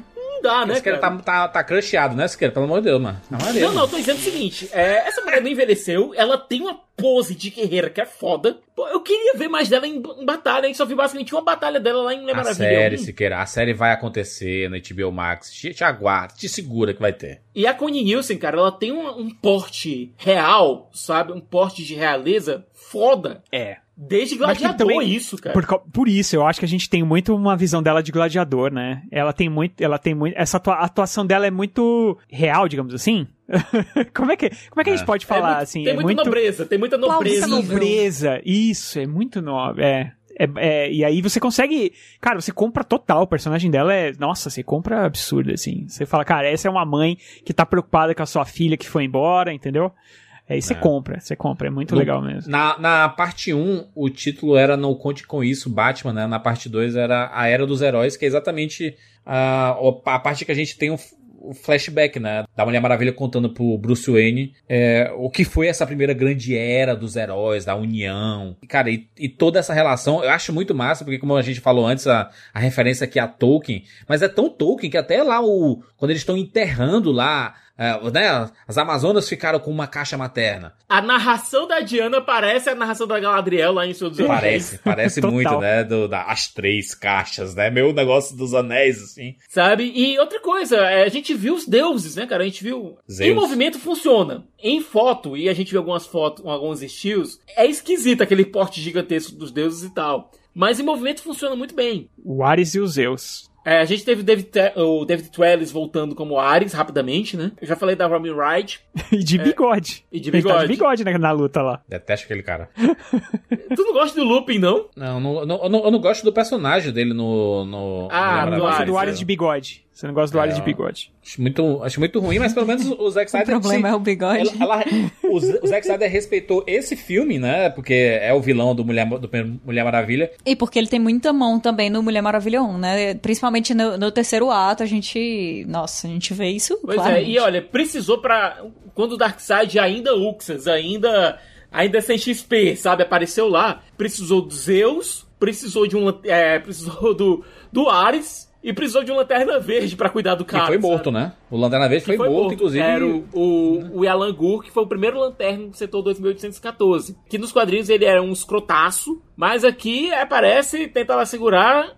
Eu preferia que ele tivesse al- alguma coisa, fizesse alguma coisa mais além de só um raio verde lá, fizesse algum construto, alguma coisa, mas foi bacana. E tu viu, né, que o Darkseid ele corta a mão dele, aí quando o Anel sai pra procurar um outro hospedeiro, o Darkseid quase que pega o Quase Anel. pra pega o anel, verdade. Ele, ele meio que. Mas, mas, cara, que legal ver o Darkseid, hein? Puta merda, que cena maravilhosa o Darkseid. Que é, que é o, o grande vilão. E ele tem uma semelhança muito grande com Vingadores, é, acho que Guerra Infinita. O final de Guerra Infinita, quando o Thor não arranca a cabeça do, da- do, do Thanos. A mesma coisa com o Darkseid, né? Eles acertam um machado aqui do, no, no ombro do Darkseid, ao invés de acertar na cabeça, né? E aí, Aí Darkseid é levado às pressas, volta pra nave e o pessoal correndo. É. Aí é mostrado que a Terra foi o primeiro planeta a conseguir resistir à invasão de Apocalipse. Que ele conquistou 100 mil mundos. Meu Deus do céu, mas 100 mil mundos né, é. E outra é coisa, incontável. a gente descobre também a relação do, do Lobo da Steppe com o Darkseid. O Lobo da Steppe é parente do Darkseid. Nos quadrinhos, eu não sei se vocês vão ter isso, o Darkseid é sobrinho do Lobo da Steppe. Caraca. Mas deixa eu só perguntar uma coisa pro Sicas, que é fã de quadrinhos, ver se, se isso é um erro de roteiro ou se tem alguma coisa em quadrinho aí pra, pra colocar, pra ser de lastro. É, é, ele perde essa batalha, né, e vai embora, e é o, é o único planeta que ele perdeu, e, ele, e as caixas maternas ainda ficaram aqui, então quer dizer... Tinha muito poder aqui na Terra pra ele ter esquecido assim de boa. E aí, ele não volta, uma das coisas que falam que ele não volta é porque tem o Superman. Só que o Superman tem 33 anos só, até onde a gente sabe. não, não, cara, é, o seguinte. É, caixa E materna. aconteceu antes? É, E antes caixa do Superman? materna é como ele se não fosse um Caixa materna é como se fosse um iPod, sabe? Um iPad lá pro pessoal da, de Apocalipse de Nova Gênesis. É que Entendi até agora, Siqueira. tá, vamos lá. É, a questão é que eles usam essas três caixas maternas pra basicamente terraformar o planeta, entendeu? Quando Darkseid travou a guerra contra a Terra, descobriu um segredo aqui. Um poder escondido na infinidade do espaço. Ele chamou pra cá místicos que idolatravam e controlavam três objetos: as caixas maternas. Peraí. Caixas maternas? Máquinas vivas indestrutíveis. Feitas de ciência tão avançada que parece feitiçaria. Para conquistar, as três caixas precisam sincronizar e se unir para formar a unidade. A unidade purifica o planeta com fogo e ele é transformado numa cópia do mundo do inimigo.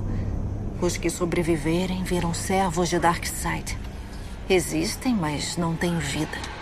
E é aquela coisa, a gente perdeu aqui, beleza, vamos atrás que tem planeta rodo aí pra gente lidar. E é isso, cara, ele foi lá conquistar os 100 mil mundos dele, o Lobo da Steppe tentou dar aquele golpe de, tentou dar um golpe de estado, perdeu, o Darkseid disse, olha, beleza, você, você vai ser exilado, agora você só, vai voltar, só vai voltar pra casa depois de me entregar 100 mil mundos.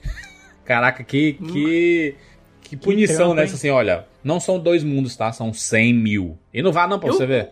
O arco todo do Lobo da Steppe é ele querendo voltar pra casa, se mostrar digno pro Darkseid pra poder voltar pra casa. A gente fica. A gente finalmente teve um desenvolvimento do Lobo da Steppe, né? Que era um bucho de canhão que ninguém se importava. Pelo menos aqui ele tem um arco dele, né? Que ele tá. ele- ex- existe um, uma, uma, uma relação com o Darkseid, né? De quando ele. Quando se fala o Darkseid, é meu Deus, o Deus apareceu, vamos aqui todo, né? Todo, todo mundo fica tremido nas bases. É, é Ele um- tira o, o- Acabou de passar a cena aqui, ele ti- o capacete dele abre, assim, ele fica de carninha, assim. Ele fica com pele, é sabe? muito que você feio, não mano, vê o filme todo, feio. né? Ele é muito feio, e, mas, mas eu acho que tem um problema nessa, nessa parte que, assim, é, fica. Eu acho meio repetitivo, assim, porque tu- todos os passos que ele faz, ele vai lá e fala com, a, com, a, com, a, com aquele, aquele pedaço de metal, né? Que tem a caixa materna enfiada. Aí ele pega uma caixa, enfia lá, ele fala: Ah, então, é o seguinte, agora eu tô quase, hein? Tô quase É aqui. o- no- tá ó." atualizando o status, É tipo um né? É WhatsApp. assim. É o WhatsApp. É, só que a segunda vez que ele fala é o seguinte: olha, Mas é que tá, não é a segunda, é na terceira vez que ele faz isso, que aparece. Na, na primeira e a segunda são iguaizinhas. O, o, ele fala assim, olha, tô investigando aqui, viu, pra achar a segunda caixa materna. Aí o cara fala assim, Rogério, não, show, dizer, então continua investigando dizer aí. que o Snyder, dizer que o Snyder não foi prolixo nesse filme, ele foi. Muito prolixo, cara. Ah, gente, quatro horas, Quatro horas peraí. é foda. Tinha informação repetida que poderia ter sido tirada. Tinha. Deixa o cara, dava pra deixa ser o cara. de três, dava, pra ter, dava pra ter umas três horas e ainda assim ser um filme bem Três horas complexo. e meia, eu acho. Acho que três horas e meia dava, dava, pra ter Ah, sido. três assim, e- ele- Dava tranquilamente.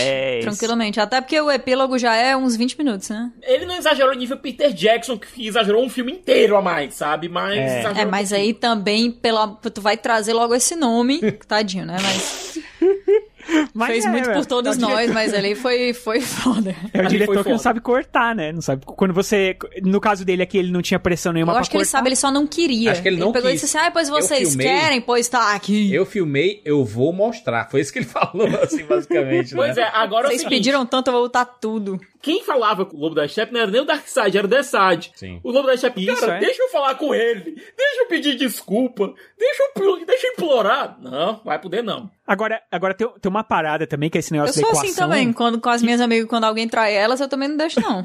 Você tá- Mas você fica assim, ó, eu tô tentando descobrir aqui, hein? Peraí, peraí, só um minutinho. Tô, tô ficando mandando mensagem toda hora pra avisar pro cara, ó, então, eu vou descobrir já Que e tal. desespero é isso, Rogério. Eu achei mó bem feito aquilo ali, eu gostei. Não, é, eu acho bacana, mas é repetitivo. Só que aí o Lobo da Steppe descobre, caramba, a equação antivida tá aqui. Aí o Darkseid parece, opa, como é? Então, mas o que, que é equação antivida? Que é um troço que o filme joga whatever total. Tipo, o cara bota a mão na, na terrinha e fala, opa, equação antivida. Não sabemos o que a é. equação antivida é basicamente a fórmula, a fórmula para você conseguir escravizar todos os seres vivos. Uma fórmula, mas da onde que você pega a fórmula? Da onde? De, o que que é? Uma coisa... Teria que ter o Liga da Justiça 2 e 3 pra isso, entendeu? Então, mas, mas é que ele é... Mas é que É essa tipo a fórmula... joia do infinito se- que apareceu a primeira vez, a gente não sabia que, o que era uma joia do infinito, entendeu? Era só uma coisa poderosa. Mas se fosse uma questão que ficasse em aberto no filme, é uma coisa. O problema é que ela se torna uma coisa importante que você não sabe o que é. É, os heróis, eles não sabem disso. Os heróis não conhecem a equação antivida, O eles não Darkseid sabem conhece, que... conhece, né? O Darkseid conhece. No segundo filme, a gente descobriria mais sobre ela. É utilizando a equação antivida que o Darkseid ele consegue dominar o Superman. E é, é uma, é uma coisa bizarra, porque é, é realmente, gente, é uma equação. Solidão, mais alienação, mais medo, mais desespero, mais autovalorização, divide de zombaria, condenação, mal entendido, versus culpa, versus vergonha, versus falha, versus julgamento. Aí o N igual a Y, sendo que o N é, é, é onde, e Y é a esperança, aí é igual da loucura e tem as mentiras da vida. Cara, é uma mistura. É realmente uma equação absurda que tem controle sobre praticamente tudo. É, mas o jeito que o Lobo da Steppe descobre isso é que é meio esquisito e, e, e- e é difícil de entender, porque, tipo, ele, ele vai meio que passa por um portal e aí ele bota a mão na terrinha, que nem tem um milhão de cenas dessas, parece que é sempre a mesma, que alguém vai lá, enfia uma garra na, na terra, pega na, pega na mão, assim. Não, tem fala, duas vezes, né? É o Darkseid uma vez e o Lobo da Steppe uma vez, né? Não, tem umas três Eu vezes. acho que essa, essa equação foi antivida. A mitologia seria, seria melhor desenvolvida depois. Mas ela deve ter sido escondida na Terra justamente porque ter, por ter protetores aqui. É uma parada que aparece lá no, no, na, no, no, na HQ dos Novos Deuses, né? Quem criou foi o Jack Kirby. Novos Deuses, na verdade, uma das maiores loucuras do Jack Kirby. Funciona muito bem. É, mas é engraçado como é nas mãos dos roteiristas mais malucos que os conceitos dos novos livros funcionam. Então, o Snyder ter fugido um pouco da caixinha aqui faz até algum sentido, sabe? Tu não pode, tu não pode falar da caixinha. da caixinha. Da... Isqueira. Se teve uma coisa que ele não fez foi fugir das caixinhas. Me ajuda a te ajudar. Aliás, ele desenvolveu muito melhor a ideia das caixas maternas nesse filme do que o, né, o Joss Whedon tinha praticamente não era nada uma caixa Você materna. entende realmente o que Você é uma entende, caixa materna. Exato. Apesar de ser uma coisa totalmente maluca, né? Coisa de filme de herói, que você precisa juntar as três pra ela formar um supercomputador, tá ligado? É coisa bem de filme de herói, mas pelo menos agora você tem uma explicação, o porquê que precisa juntar, é que nem as joias, você precisa juntar elas Sim. pro cara dar um clique, entendeu? Então, é, faz sentido dentro do, do universo de super-heróis, né? E É só a aqui- equação que eu acho que. Eu acho que a. a- Foi, foi informação não jogada, existe uma- né? É tipo assim... é, eu acho que não existe uma representação física, talvez, pra gente falar, ah, isso, sabe, uma pedra com uma equação, sei lá, alguma coisa do gênero que você falasse, ah, é essa a equação, entendeu? E, tipo, fica meio perdido no filme, assim, é uma coisa que eu não entendi, até perguntei pro, Júlio, pro Sicas exatamente por isso, porque eu fiquei viajando, assim, como não li os Ah. quadrinhos, eu, eu imagino que muitas pessoas que não leram os quadrinhos também tenham ficado um pouco confusos com Mas, isso. mas é- eu eu acho que é, é o que transformaria o Darkseid num adversário, né? Porque mesmo assim, mesmo com o, Su- o Superman estando aqui, ele não vence, né? O Darkseid não tem como vencer o Superman. É, ainda mais juntando com essa galera toda aí, piorou, né? Porque ia, ia, ia ser que nem antigamente. Juras, é, juras, se a gente seguir o lore dos quadrinhos ou o lore das animações, uma batalha franca, na porradaria honesta, Superman versus Darkseid seria a maior luta da história do cinema, cara. Porradaria franca, cara. Que ponto chegamos aqui? E o Darkseid é grande, hein, bicho? Afe Maria. É, pô. E a, e a vovó Bondade? A vovó Bondade tá ali, no cantinho, né? Não fala um A. Tá lá, fica lá. Eu achei essa, essa uma das melhores partes, cara. É a vovó O? Rogério passou umas duas semanas falando da vovó Bondade todos os dias. Ninguém aguentava mais. Ele falava assim, vovó Bondade. Não parava de rir um minuto. Tosco isso, boa aí, vontade, mano. Pra isso, cara, a gente teve que passar por isso tudo. E você acha que hora- na hora que apareceu no filme eu dei risada de novo? Você acha que não? Eu falei, ó, boa bondade. Ainda bem que ela fica lá escondidinha, ninguém fala o nome dela. Na parte 3, de- depois que eles apresentam as caixas maternas, a gente vai pra, pra parte 3, que é a parte do que vão desenvolver o ciborgue. E a gente. É, é importante ter desenvolvido as caixas maternas antes, né? Porque o Silas, que é o pai do ciborgue, tá com uma caixa materna e ele usa a caixa materna pra desenvolver o corpo do ciborgue, né? O, as partes robóticas e tudo. Então, você já tendo apresentado é, esse- esses objetos, aqui você fica mais.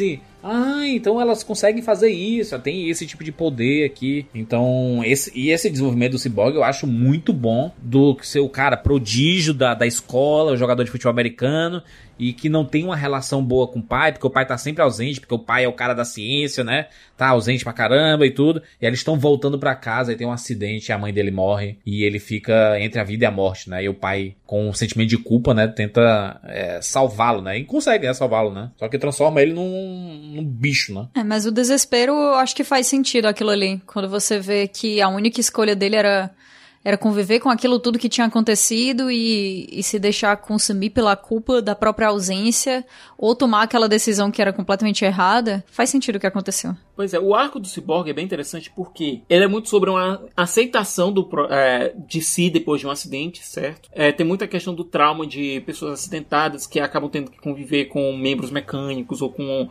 alguma, alguma deficiência que aparece no corpo por conta dessa, desse acidente e tal. E ao mesmo tempo ele tem a ver com aceitar não só os próprios limites, mas também aceitar um- uma nova situação pra ele mesmo, sabe? Todo o arco dele se descobrir, dizer, olha, eu não tô quebrado e eu não tô sozinho. Desde o começo, desde a primeira aparição dele no filme até ele chegar nessa conclusão, o arco é muito bom, é muito bem desenvolvido. Inclusive ele se, ele se reconhecendo, né, ali quando ele consegue ajudar uma família, né, que tá precisando de grana e ele assim, cara, eu posso fazer a diferença, né? Eu posso ajudar as pessoas aqui com esse conhecimento. E ele tem um conhecimento que é outra parada que a gente vai falar aqui, que é brega pra caramba, que é ele conversa com as máquinas, ele entra no mundo das máquinas. Ele é praticamente um na, na Matrix, né? É, é tecnopatia. Ele é um tecnopata. Ele consegue se comunicar mentalmente com as máquinas. E, além disso, ele é forte pra caramba. Ele tem. Ele consegue ser ao mesmo tempo um tanque e ser um, um cérebro ao mesmo tempo, sabe? Se você tá montando uma parte de RPG e tem um personagem que ao mesmo tempo tanque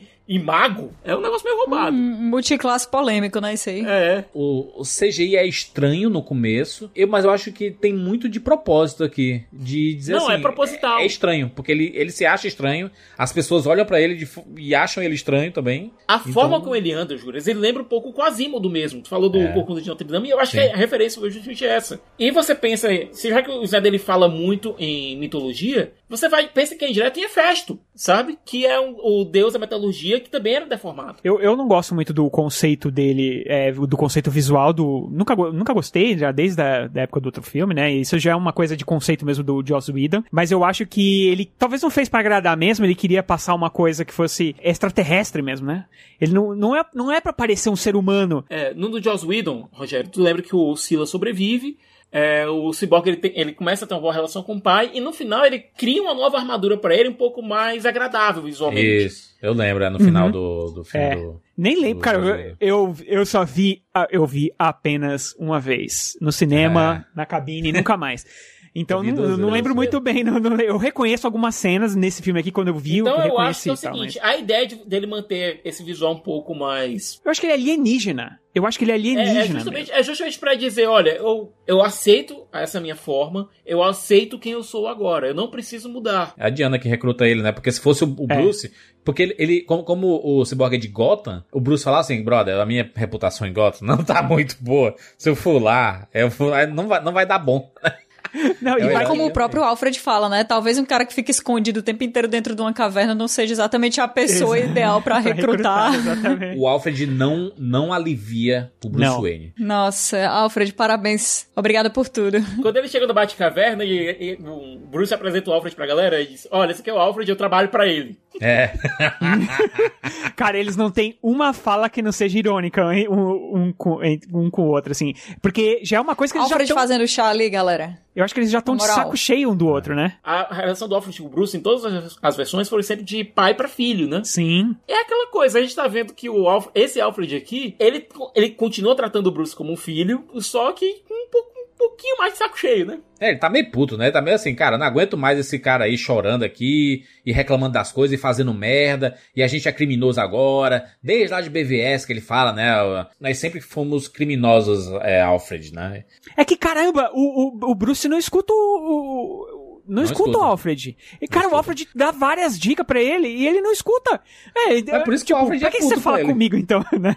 É tipo assim... E esse Alfred, esse Alfred do Jeremy Irons, ele mistura o, o Alfred do Michael Caine com o Lucius Fox do Morgan Freeman, sabe? Mas acho que, acho que funciona muito bem, acho que fica bem encaixado, assim. É, é um, é um humor meio, meio sarcástico, mas também um cuidado muito grande de pai, mas também um esforço muito grande, né? Não, e outra coisa, quando, quando você tem um filho que já tá nos seus 40 e tantos, quase nos 50, e ainda não aprendeu, Você cansa, né? De, de- de- Cara, a minha relação com a minha mãe é mais ou menos daquele jeito ali, porque é tipo assim, a gente não, não- não cabe mais conselho, cara. Só cabe você virar pra outra e dizer assim, mulher, ainda tá nisso aí.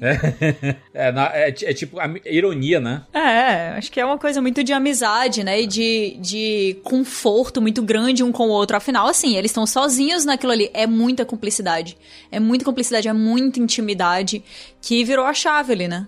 Tem uma coisa que, eu que rolou agora nos quadrinhos, que é o seguinte, que a gente descobriu que o Alfred é rico nos quadrinhos, sabe? Por quê? Porque o Alfred recebia uma bela de uma grana do Bruce, né? E investia na, investia na própria empresa. Nisso, ele acabou aprendendo a investir dinheiro e ele não chega a ser tão rico quanto o Bruce, mas ele já tem uma... Já, já, já tem uma quantidade relativamente grande de dinheiro, sabe? É, pensar que ele tinha Alfred- desviado o dinheiro do, do- dos Bruce Wayne.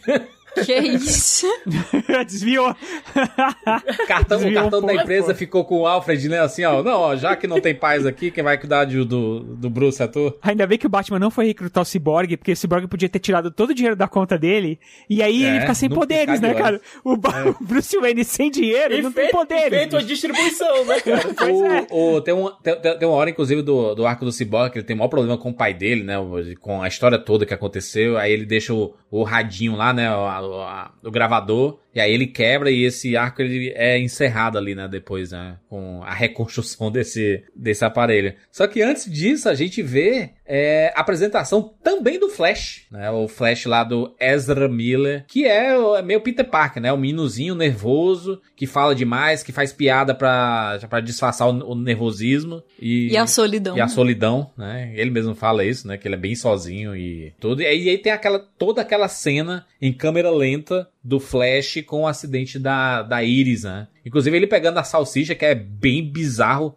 do Nossa, jeito que mostra. bem- Assim, tipo, o sentido dela, você você você entende porque ele é muito rápido e ele vai dar aquela salsicha pros cachorros. Mas, tipo, o jeito que é mostrado na tela, É, dá a impressão que ele vai enfiar a salsicha ali na boca da menina, entendeu? De tão bizarro que é o negócio.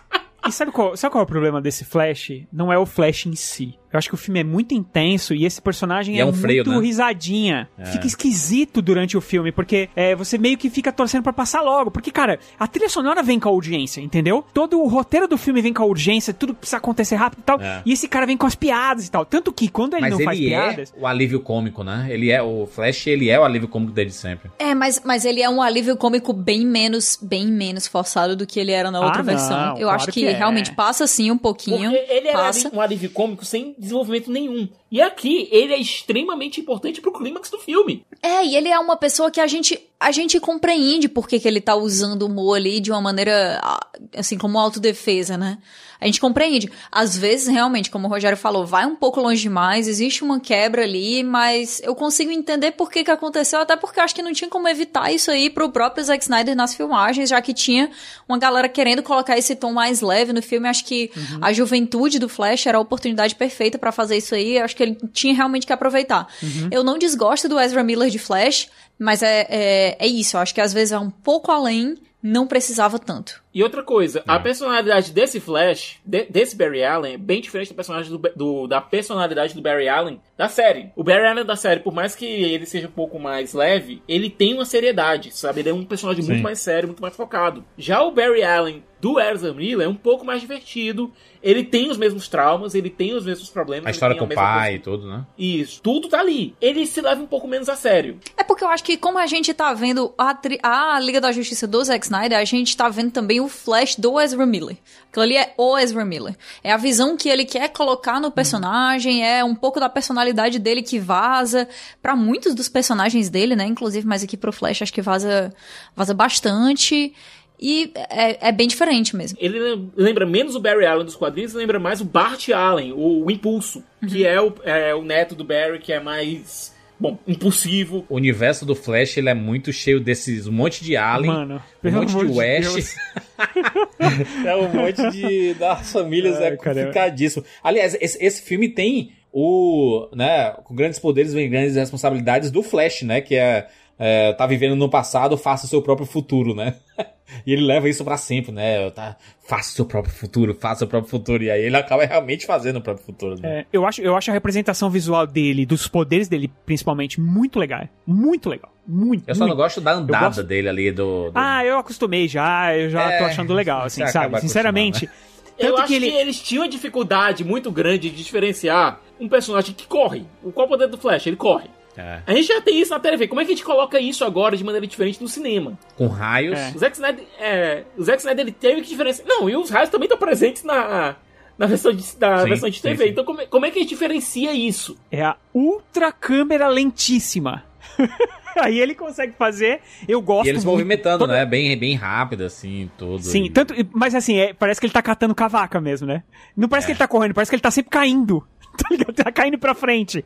Mas eu, eu acho, eu acho que é porque ele não tem controle, né? Ele não tem controle Parece ainda que ele não do- tem controle. Exatamente. Eu acho que é um filme Ele dele. não tem. Nossa, ele não tem controle de nada. Do próprio corpo ele não tem controle. Não, não tem. Mesmo porque ele é. Parece que ele é meio adolescente, assim, aquele, aquele cara que a voz tá, Sim, tá ficando é. grossa ainda. Mas eu acho que um filme dele, por exemplo, tem tudo pra funcionar. Porque aí eu acho que as piadinhas vão cair bem num filme que for é, mais, pra, mais pra cima, assim, for um filme mais divertido, eu acho que as piadinhas vão cair bem e tal. Eu acho que aqui não, não cai bem por isso, porque é um filme muito intenso, cara. E aí, toda vez que quebra pras piadinhas, você fica. Parece que não encaixa. Parece que. Eu, aí sim, eu acho que parece que foi uma, uma coisa de estúdio se meter e falar assim: não, você precisa fazer um filme. Pare, dá essa sensação. Você precisa fazer um filme mais leve. Então vamos botar esse cara aqui pra ser mais leve, entendeu? Porque não, não é a cara do Não, Zack não foi Snyder, sempre sabe? que me incomodou, de verdade. Não, não foi sempre. Eu acho que é mais porque a gente tá acostumado com um tom e com um estilo muito específico do Zack Snyder e a gente sente essa quebra muito claramente ali com o personagem do Ezra Miller. Mas eu não não me incomodou todas as vezes. Algumas vezes realmente foi, é como eu falei, foi longe. Mas não foi sempre assim. Eu não- é porque quando tu fala assim, ah, todas as vezes que quebra pra piadinha dá um, um estranhamento. Acho que dá uma relaxada, né? Eu acho que foi a minoria, inclusive, das vezes. Pra mim foi a, foi a esmagadora minoria. Acho que ficou de boa na maior parte das vezes. É porque eu também não. Eu, eu fui querendo gostar muito, né? Então não fui tão exigente com essas coisas que eu já sabia que iam ser assim. Porque ele não tinha como mudar da água pro vinho o personagem do, do Flash ali. É, Aquela era a personalidade dele Mas, mesmo. mas para mim me, me, me Né? surpreendeu o fato do, do filme ter essa leveza também. E aí é o que eu digo, que houve essa evolução no próprio Zack Snyder, na forma dele contar a história. E eu, eu acredito que foi um aprendizado que ele teve assim, que, cara, tem alguns, alguns desses personagens que eles são realmente engraçados, cara. O Flash, ele é engraçado. O Cyborg, ele é turrão e tudo mais. Mas se ele tiver alguém engraçado do lado, ele vai relaxar também. O Aquaman, ele entra também na, na zoeira muitas vezes, sabe? Então, é, são, Até são porque a tons- personalidade do Momoa, né? A personalidade Exato. do Momoa é entrar na zoeira. Tem, tem arcos que são pesados, mais dramáticos e tudo mais, mas dá pra você colocar uma outra base, que é o que a Marvel sempre fez, né? A Marvel sempre fez isso, os filmes dela, inclusive tons seríssimos, Guerra Civil, é, que é- não, Guerra Guerra Civil talvez não seja um bom exemplo, mas acho que o próprio Guerra Infinita, o próprio Ultimato, é, são filmes com temáticas sérias, densas, mas tem um momento pra dar a descontraída, saca? Pra dar uma, uma relaxada, porque relaxa, a gente tá muito, né? Uf, uf, caraca, Então, tu- meu mas- Deus. Aí, Mas o que acontece é quando você tem uma. Você tem um, um núcleo. Quando você tem um núcleo mais engraçado, entendeu? E aqui você não tem um núcleo engraçado. Você tem um cara engraçado. O É, resto. to- Até o Aquaman, que era mais engraçadinho no, no, no outro Liga da Justiça, aqui ele fica muito mais sério. Ele é o cara. Sabe? Ele é o príncipe que, que não aceita ser. não ace- aliás, ele É é, o o rei. Que não aceita. É, então. O que eu quero mais é não ser rei, né? É, exatamente. o, o- você tem o Batman também menos piadista. é, então ele tá sozinho. A gente tem muito Bruce Wayne, né? A gente tem pouco Batman e muito Bruce Wayne, porque real- e eu, eu, eu gosto. Inclusive, eu gosto dessa ideia de. Ba- Batman já teve ali no Batman Superman, né? Eu, eu quero ver esse cara é, montando esse time, né? E, e eu acho que acaba funcionando o tom é, que, que eles acabam colocando ali. Pra, pra gente fechar essa, essa parte 3, a gente teve toda a invasão do Lobo da Steppe lá em Atlantis, né? Que a Mera tenta defender e pff, não dá. O Aquaman aparece também, não dá. Ele leva um pau muito grande. E eles nem. O, o Lobo da Steppe, ele não queria matar aquela galera toda. Ele disse, Cara, eu só quero pegar minha caixa aqui e ir embora. Porque, brother, eu já, eu já sei, eu sei o que aconteceu antes. A gente brigou com vocês. A gente perdeu. Então deixa eu pegar logo isso aqui e ir embora. é isso que ele me faz. livrar né? de vocês, eu me livro quando juntar as caixas. Pronto. Pra que, que eu vou ficar batendo em um por um se eu posso matar todo mundo de uma vez, entendeu? É tipo você pegar uma formiguinha e ficar matando uma por uma, e, ou você pegar o Detefon e jogar em todas. É. O quê? Detefon, não conhece? Detefon é, É um É, tipo é um inseticida. Detefon. É inseticida de véio, Catiuxa. É. Desculpa, não entendi. Detefon é inseticida de véio. Inseticida de velho quer dizer que. que As caixas não, maternas não é. são inseti- inseticidas de véio. O que a gente vê, né, que o- a parte 4 do filme é, são máquinas de transformação. É mais ou menos ali quase duas horas de filme. É onde a gente vê finalmente a reunião da Liga da Justiça. Inclusive é engraçado quando o Cyborg vê o Batman, né, o Bruce Wayne vestido de Batman assim. Aí fala, você é real ao Batman. Eu sou real quando é necessário. Não, esse é o Cyborg. É o Cyborg É o. Cyborg, perdão, é o Cyborg que fala é, é com, com o Bruce Wayne. né? E, e é porradaria ali, né? No, é no- no- nos canais, né? Onde tava é, o Lobo da Steppe procurando lá, o, investigando né, as caixas maternas e tudo. E tem uma porradaria sinistra, o Batman passando mal pros parademônios. O, o, que, o que é real, né? Afinal, são alienígenas contra um ser humano, né? Enquanto isso, a única que consegue ir na porrada direto com o Lobo da Steppe é a Mulher Maravilha. E bem, e bem, ele, ele até fala assim: se você tivesse lá com as suas irmãs, talvez eu não tivesse matado a maioria delas, né? E ela Joga uma culpinha em cima ali, dela, né? Porque também, afinal. É. E aí tem uma coisa do Aquaman, que eu fico um pouco assim com esse filme, já, e já era antes, eu achei que talvez fosse mudar aqui, e aqui também não muda. Que é o seguinte, o Aquaman, fora da água, cara aí, forte. Entendeu? É, E aí eu sim. acho que esse filme aqui, ele fica fora da. Não fora da água, mas acho que ele fica longe da água demais. E aí É. você não consegue ver o Aquaman realmente utilizando os poderes dele. Você não vê ele falar com um peixe. Nossa, cara, os argumentos, eu não acredito que a gente vai. Eu não Mas acredito que a filme gente do Aquaman, vai. ele cara. fala com o peixe, pô. Mas ele já tá lá no filme da Aquaman falando. Não precisa que a gente vê ele unindo o poder dele ao do Cyborg, fazendo um negócio muito massa. Amém. Não precisa ele parar e dizer assim: ô, só um minuto aqui que eu vou pedir informação aqui. Moço, onde que tá a caixa materna? Que é pra direita ou pra esquerda? Aí o peixe, olha, rapaz, Não, mas- aqui mas pra minha eu- tia. Eu, sinceramente, eu acho que, por exemplo, aquela cidade lá que tem a, a, cidade whatever lá que tem o reator nuclear lá, que eles esvaziaram. Tóxico? Né? É. Um, aqui é, tóxico. Eu acho que Vou ficar podia aqui. ser, per- podia ser pelo menos perto da água, ou então o Aquaman podia usar de repente a água das piscinas lá, tóxicas, sei lá, que, qualquer coisa do gênero. Porque, cara, o Aquaman, a única hora que ele usa o poder dele de água é agora, é, nesse, é nessa cena que eles estão lutando né? ali naquele esgoto e tal, e aí ele vem e ele para a água pra não ser todo mundo afogado. Apesar que eu acho que a Mulher Maravilha não ia morrer afogada, afinal ela Mas, nada ah, que- mas o Rogério, mas o, o Aquaman ele luta com o lobo da steppe debaixo d'água e perde. Lembrar disso, né? Então ele não. Ah, sim, ele já na- não iria sair com, com ele de toda forma. Não tinha como. Até porque ele- o lobo da steppe todo com a ma- armadura brilhante e o Aquaman pelado, né? Não tem, como, não tem nem como Não, o negócio é que assim, eu sinto falta do Aquaman usando os poderes dele, entendeu? E não Entendi. tem, não tem. Aqui não é que eu tô falando lutar embaixo da água, mas eu tô falando de usar os poderes, usar a água, que nem a Mera usa, por exemplo. Tirar água de. Pô, isso, mó legal isso, cara. Eu achei incrível. Mas ela tava debaixo d'água, caramba. né?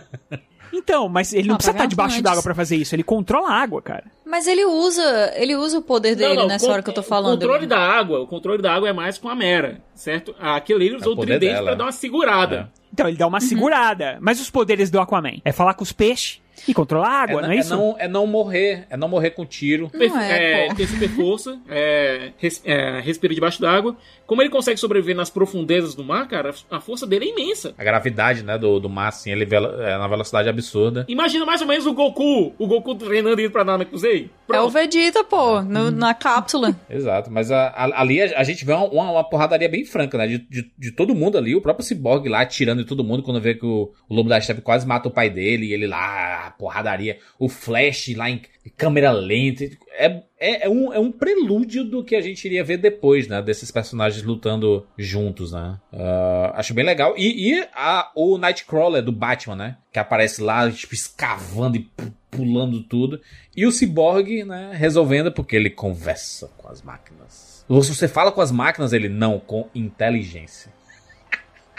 Ah, muito bom isso, caraca, meu Deus do céu. O que mais que nós vemos aqui? Ah, ele- eles, eles juntos, depois que eles perdem essa luta toda, é que vem a decisão real, né? De eles não vão conseguir vencer o Lobo da Steppe, né? Ele é, é meio que inevitável. O, o, o próprio Cyborg gera finalmente a cena do holograma do Superman que a gente não viu.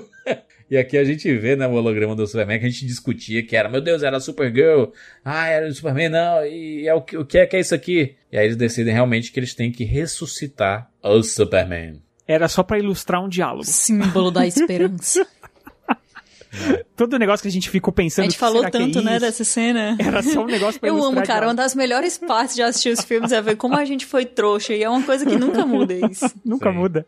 É Não importa de incrível. quem seja o A corte. gente achando que era um negócio super especial, meu Deus, sei lá, uma roupa nova do Super-Homem. Era, É, era só uma ilustração. Os caras estavam conversando, ah, vamos ilustrar aqui pra ficar mais visual a nossa conversa. É, o próprio Batman, ele fala assim, né? diz, Não, a gente, a gente- não, não, a gente diz, ah, vamos lutar contra eles, vamos arrumar um plano aqui. Não, não, a gente tem que ressuscitar o Superman, é isso que a gente tem que fazer. Nós somos seis, não somos cinco, né? Para com essa ideia de pensar que só, são só nós cinco aqui. Tem, são seis, tem que contar com o Superman, então vamos fazer isso. E aí começa lá a parte 5, né? Que são todos os cavalos do reino. All King's All the King's Horses. Horses. E é, e é quando, e é quando o Flash fala, né, que o Superman, que é uma parada que a gente, a gente não, não eu, eu acabo sempre relacionando o Flash pela juventude com o Peter Parker, né, do, do, do MCU ali, porque o, o, o personagem do Tom Holland, ele é bem fã do Capitão América, né, do pessoal todo, Homem de Ferro e tudo. E é legal que ele fala que o Flash, cara, o Superman era o meu herói, né? E isso é legal de ouvir de um personagem, porque ele é jovem, ele realmente, o Superman ele tava atuando e tudo, então ele era o herói idolatrado pelas pessoas. Então ter esse personagem aqui, né,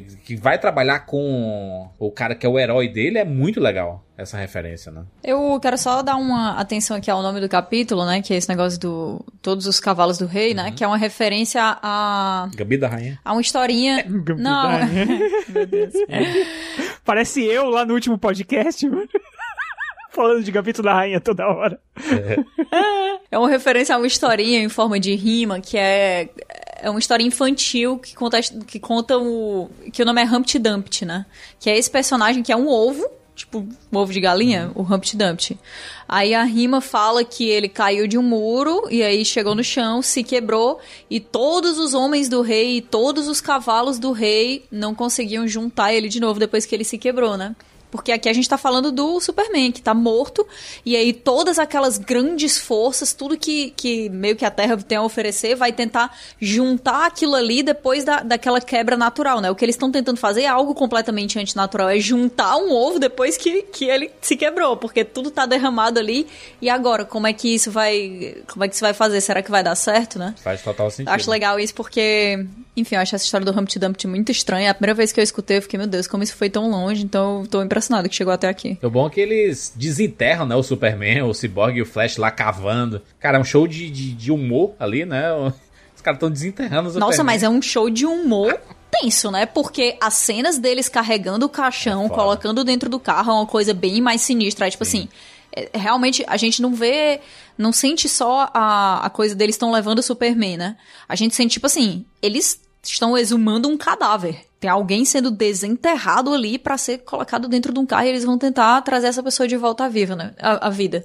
As, as tomadas achei bem, bem legais, apesar do humor. É, acho que foi, foi pra, pra, dar, pra, pra tirar o tom fúnebre também, né? Então, mas aí tá todo mundo fazendo piada. Aí não é, ruim. Realmente, essa parte é divertida. É legal. O ruim é só quando o Flash faz piada no meio de, de uma coisa séria. E aí, tipo, fica todo mundo, caramba. É, sabe aquele cara que faz aquelas piadas, assim, quando tá todo mundo falando sério, e aí o cara solta uma piadinha e todo mundo olha pro cara e fala, porra. A cena é, é bem parecida com a ressurreição do Superman lá no. Sim, é bem parecido. no- do, do Joss Whedon. Afinal, né? Do Joss Whedon. É, sempre assim, tipo assim, a gente sempre fala assim, é bem parecida, mas é porque foi o Zack Snyder que fez, É né? Então.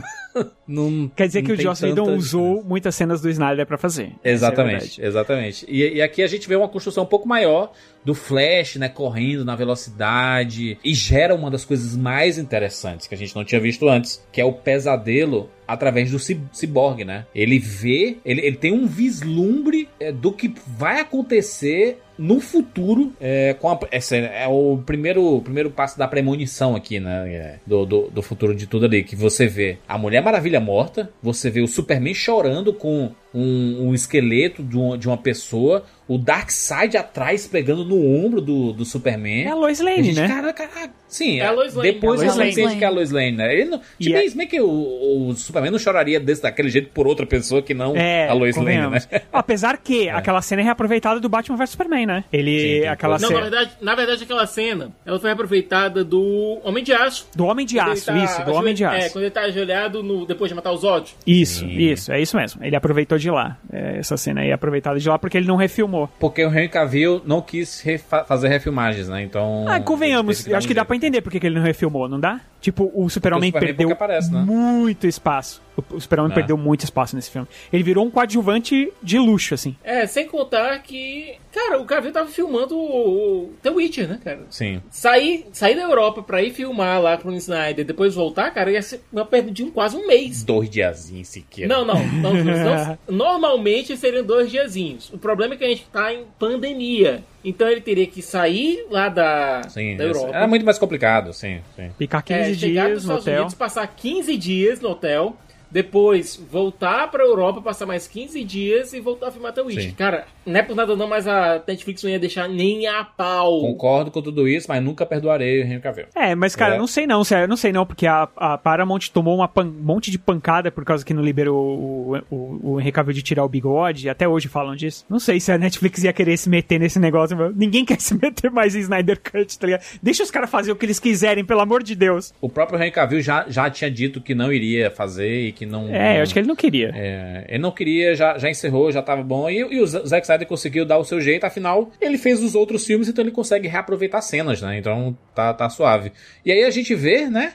A ressurreição do Superman, a Lois Lane veio logo de cara lá, lá em cima, dos prédios e, e, a- e aquela porradaria toda que a gente já tinha visto é, no filme anterior, e, né? Juras, só um detalhe. Hum. Só um detalhe também que é em relação a, ainda ao Cyborg. É, tem um momento que a gente vê lá a Sala da Justiça, a sede da Liga da Justiça, Isso. toda destruída, é, com o Superman flutuando, segurando o capuz do Batman. Isso. E no meio dos corpos a gente vê um Lanterna Verde morto, que é o Kilowog, que tinha aparecido inclusive lá no filme do, Ryan Reynolds. do Ryan Reynolds, é, lá com a voz do Michael Clark Duncan. E aparece lá no meio dos corpos mor é, morto. Não, e, e- e- nesse filme a gente vê dois lanternas morrendo, né?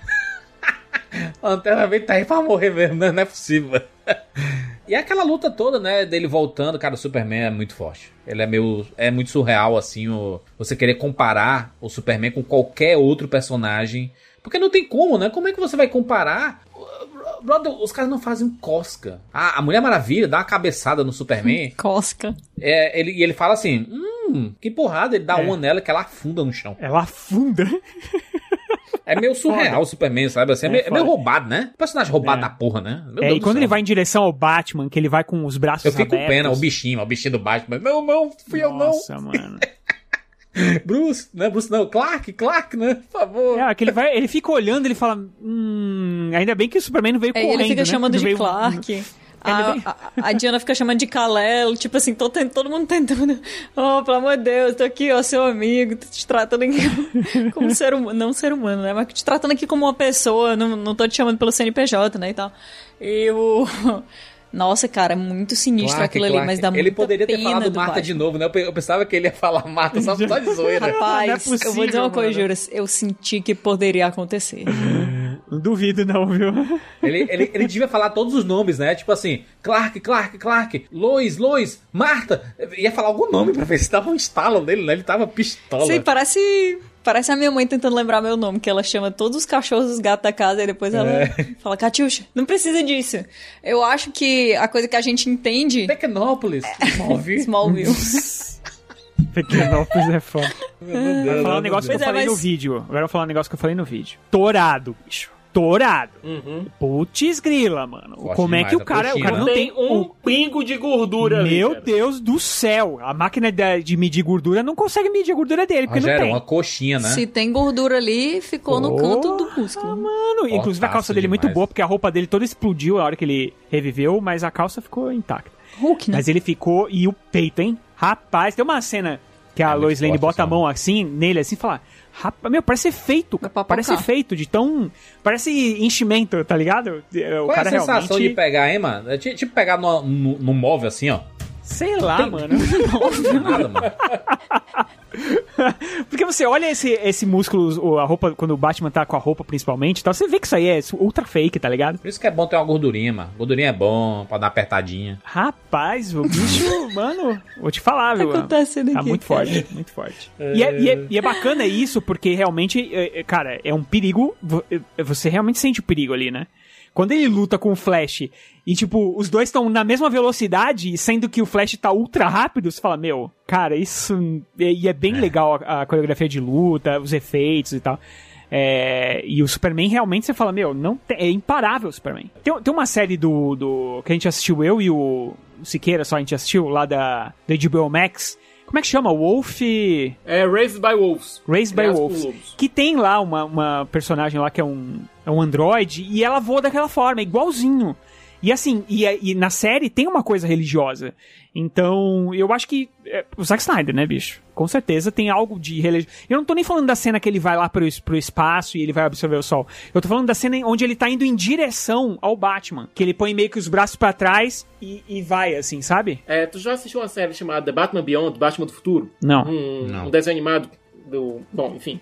Não. É, nessa, série, nessa série chamada Batman do Futuro, o Superman é dominado temporariamente por um bicho, por um- uma estrela do mar alienígena, Uhum. o menor, falta de melhor termo. Na hora que ele começa a perseguir o Batman, ele tá andando daquele, ele tá voando daquele modo, em pé, sabe? Que é extremamente ameaçador. É muito É muito ameaçador. Naquela série é assim, né? Que É uma coisa vai, tipo, voa, eu sou inclusive. sagrado, meu pé não precisa tocar no chão. Faço o que eu quiser aqui. Não, né? e ele não precisa fazer, ele não precisa fazer uma pose pra voar, né? Tipo, é, colocar o braço pra frente, nada disso. Ele voa, simplesmente, cara. Ele pode voar do jeito que ele quiser. Então é muito ameaçador mesmo. Quando ele vai pra cima do Batman, você fala, putz, Batman. Cadê aquela tua roupa de aço gigante lá? É. com- Não, ele foi, ele, ele foi aguentando, né? Ele foi aguentando os golpes com a, os braceletes lá, com a absorção de calor, né? Que foi uma coisa Aham. que foi plantada antes e foi bem. É interessante, né? Você fala antes, não, tô aqui desenvolvendo em cima da tecnologia alienígena, não sei o que, tarará. Aí tá aqui, pronto. Faz sentido, mas não deu muito pro, pro caldo, né? Ali. Aguentou, né? Porque senão o, o Batman teria virado pó. Cada, é, cada uma da. Cada um dos braceletes aguentou um tiro, cara. Foi. Foi exatamente isso que aconteceu. A, a aparece, né? E ele leva ela embora e ele começa a ter os flashbacks dele, ele começa a recuperar a consciência dele, né? Porque ele voltou desmemoriado, né? Sem saber o que estava acontecendo. Cara, eu tava morto, é, sabe-se lá por quê, né? Levei um, um negócio no peito e acordei aqui no meio do nada, a galera querendo atirar em mim, e, putaço.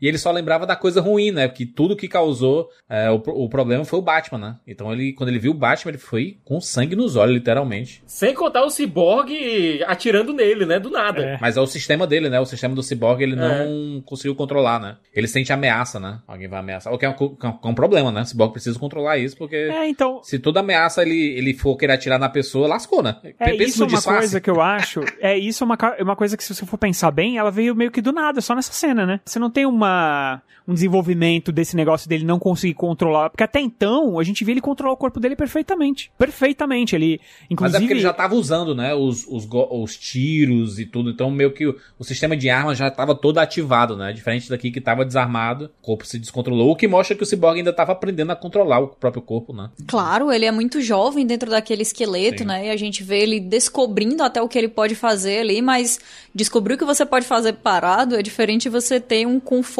com seus próprios movimentos, né? De você conseguir usar a sua destreza que antes era, era muito bem utilizada porque ele era um atleta profissional, naquele novo corpo ali no qual ele é completamente desengonçado. E aí essa, essa parte toda acaba, né? E começa a parte 6, que é a última parte do filme, é, chamada Algo Mais Sombrio. E a gente já tá ali é, com 2 horas e 53 minutos. A gente ainda tinha, cara, mais uma hora e pouco de filme. É, pra, pra tudo que tava sendo des- desenvolvido, né? Finalmente, todo mundo junto, armado, preparado pra pra fazer a grande invasão. E na esperança de que o Superman, em algum momento, iria aparecer. Inclusive, o Bruce Wayne fala pro Alfred, né? Isso assim. Ele fala, ele vem. Aí o Alfred, como é que você tem, tem tanta certeza? Ele fala, fé, Alfred, fé. Religioso pra caralho, né? E aí o, o Superman vai lá escolher a roupa nova, escolher o novo look. Aí escolhe É. o pretinho básico. Roupa preta. Não existe uma justificativa dentro do filme para ele escolher a roupa preta, sendo que o uniforme colorido tava lá. Eu, eu Tava acho lá, que é um cara. uniforme de luto, né? Porque ele, ele, ele, quando voa pela cidade, ele vê bandeiras é, com. São pretas, né? Com o símbolo dele meio É, prateado. Não, não, não tem essa justificativa. Não tem essa justificativa Não tem, não. do filme, Júlio. Você, você, Não, não tem. A gente- você a encontrou gente coloca isso. as nossas próprias Você coisas. encontrou isso na sua cabeça. Foi escolha. É porque ele queria fazer, mas não pôde, né? O estúdio parou ele de usar a roupa preta nas filmagens, então aquilo ali é correção de cor, aquilo é tudo no pós. Pra vender boneco do Iron Studios. E digo mais, vai vender, Vai porque tá vender. bonito, Tá viu? muito bonito. Alô, Marcelo! Não, Tá e, caríssimo, e o Zack tá Snyder, caríssimo, e o Zack tá Snyder fez todo um CGI, ele fez questão de mostrar que o uniforme colorido tava lá. E aí me, me traz ainda mais raiva da nave, porque o Superman deixou a nave com os trajes de Super-Homem lá dentro, cara. Tinha tudo de Superman É, lá é- dentro. Fica tudo bloqueado, que só ele consegue acessar, em tese, né? Pelo menos pelo que a gente É. vê. Mas de qualquer forma, é, é maluco isso, né, cara? Pensar que tem uma nave cheia de, de equipamentos do Superman lá, sabe? Na mão dos Inclusive humanos. é com os foda. membros da liga, né? Porque é, ele- se fosse só eles andando, eles não, não, não iria aparecer, mas como eles estavam carregando o corpo do, do Kal-El, aí elas foram abrindo, né? As E portas. o do- Cyborg usou Uhum. a chave falsa que ele fez, né? Também. Exato. A gente nem falou, né, da, da morte do, do pai do, do Cyborg, que é uma morte bem, bem pesada, né? O- ele praticamente. Ele, ele, ele quis deixar uma mensagem ali, né, pra, pra, pra ter acesso à caixa materna, né? Diz assim, cara, Nossa, cara, aquela cena achei muito forte. A ideia não era destruir a caixa materna, a ideia era aquecer a caixa materna pra ela poder ser localizada. exatamente.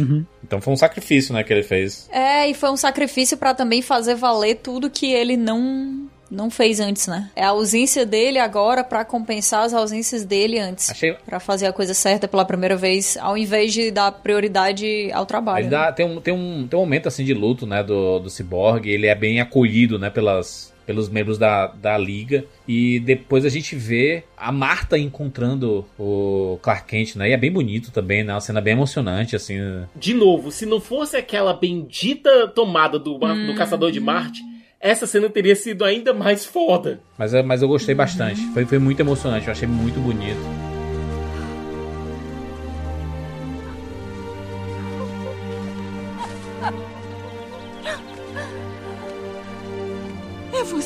Mesmo? Sou eu mesmo, mãe.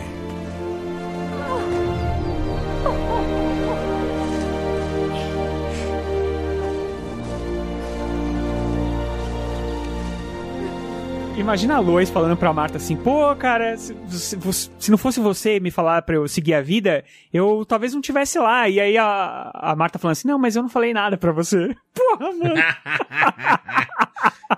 mas você não foi lá em casa? Não. Aí imagina. Não, ela, ela falou assim: olha, Marta, obrigado pela ajuda. Ela, que nada, minha filha, eu tô sempre aqui. Mas por, por quê? Que ajuda, né? Não tem ajuda. Que ajuda, pô. Não, mas é bem, mas é bem Tudo- legal tudo isso, né? Esse- por causa dessa besteira, Agora, cara. agora o Superman, quando ele, quando ele veste a roupa preta dele, né? E, e ele escuta as vozes dos dois pais dele, né? Do Kevin Costner e do Russell Crowe falando. E aí depois assim, voa filho, chegou a hora. É legal. É a música. E a música do Hans Zimmer subindo. Eu disse, caraca, meu Deus do céu, daqui parei, que tema maravilhoso. muito épico, é muito eu, épico. eu amo o tema, eu amo o tema do Superman clássico de 78, mas esse tema do Hans Zimmer é um esculacho. Que música maravilhosa. Mandaram você pra cá por um motivo. Você vai dar ao povo da Terra um ideal para seguir. Mesmo que leve o resto da vida, você tem o dever de descobrir que motivo é esse. Vão tropeçar. Vão cair. Você vai ter que fazer uma escolha. Mas chegarão a você no sol, Cal. A escolha de se impor orgulhoso sobre a raça humana ou não. Você vai ajudá-los a conquistar maravilhas.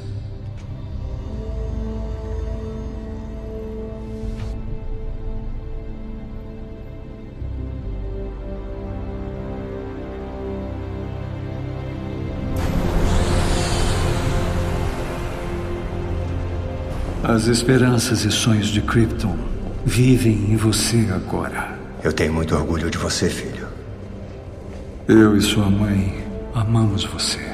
Eu e sua mãe sabíamos que você ia mudar o mundo.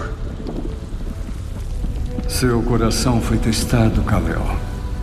Eu sei que é difícil, Clark. Mas você deu esperança ao mundo deles. Você precisa mostrar quem você é. Ah, meus Cal. Assim como amamos você. Voa, filho. Chegou a hora.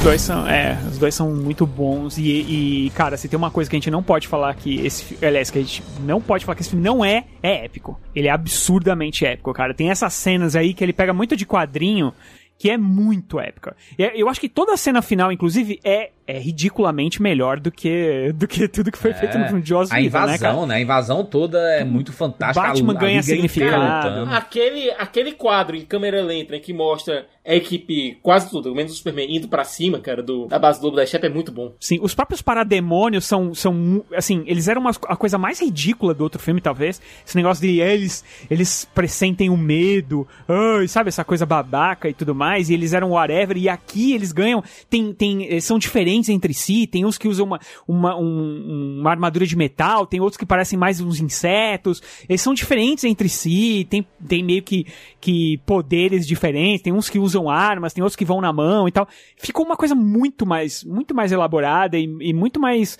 é, bonita de se ver mesmo, assim, sabe? É, e o Batman ganhou sentido nessa cena, sabe? E ele ficou muito bom, muito bom mesmo. A invasão toda, ela é fantástica, assim, sabe? De todo mundo fazendo do seu jeito, né? É, até chegar realmente à luta específica do... co- Contra o Lobo da Steppe, que ficavam os quatro lutando contra, contra ele, e o Lobo da Steppe ainda segurando, né? Que bicho desgraçado, forte demais o Lobo da Steppe aqui. Acho que ele, ele foi ganhando o poder, Ali, né? cada, um, cada um fazendo o que pode, na verdade, né? Porque, no fundo, no fundo, eles sabiam que não podiam resolver tudo sozinho. Eu achei admirável o esforço pra fazer o Batman ser útil ali. Acho que esse é um dos grandes problemas quando a gente tá lidando com a equipe como um todo, né? Com a Liga da Justiça. É muito difícil usar o Superman como personagem justamente porque ele é esse deus todo-poderoso, mas também é muito difícil colocar o Batman que...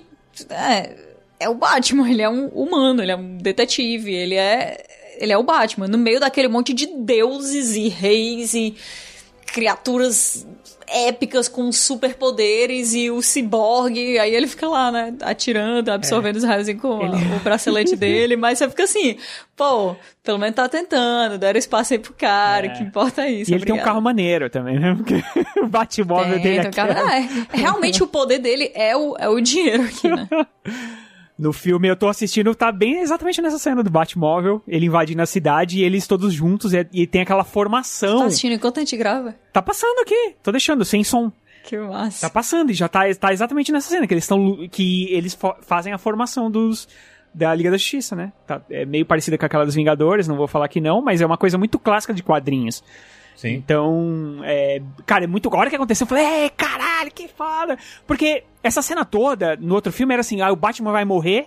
Ele, ele fica, ah, eu vou morrer, eu vou morrer, eu vou morrer, e os outros heróis, assim, não sabiam o que fazer e tal. E aqui tudo ganhou contorno, cada um foi fazer o seu, a- o seu setor, e aí quando o Batman precisava de ajuda, eles iam fazer ajuda. Então ficou, cara, ficou orgânica a cena, ficou, ficou uma coisa de equipe mesmo. Você sente uma equipe trabalhando, Sim. né? Coisa United, que né? O filme precisava Lutando da Liga da juntos, assim, Justiça. É, o filme precisava da Liga da Justiça, né? E aí quando o Super-Homem vem, aí Não, quando ele aparece é surreal, porque Aí- o, o Cyborg tá lá fazendo todo, todo o rolê, o Flash tá dando uma volta lá pra gerar energia inacreditável, e os bichos lá atirando no Flash, e ele. E o tiro acertando no Flash, e o Batman tentando ajudar, e o Cyborg lá, ah, tá, tá, tá descontrolando, tá, tá descontrolando. E aí o Lobo da Steppe vem dar uma machadada na cabeça do Cyborg, aí aparece o Superman, e aí ele fala, não me impressionou. E ele dá só um soprinho. Cara, Not impressed. nem encosta no Superman. E ele dá só um soprinho assim, ó. E quebra o machado do Lobo da Steppe. Caraca.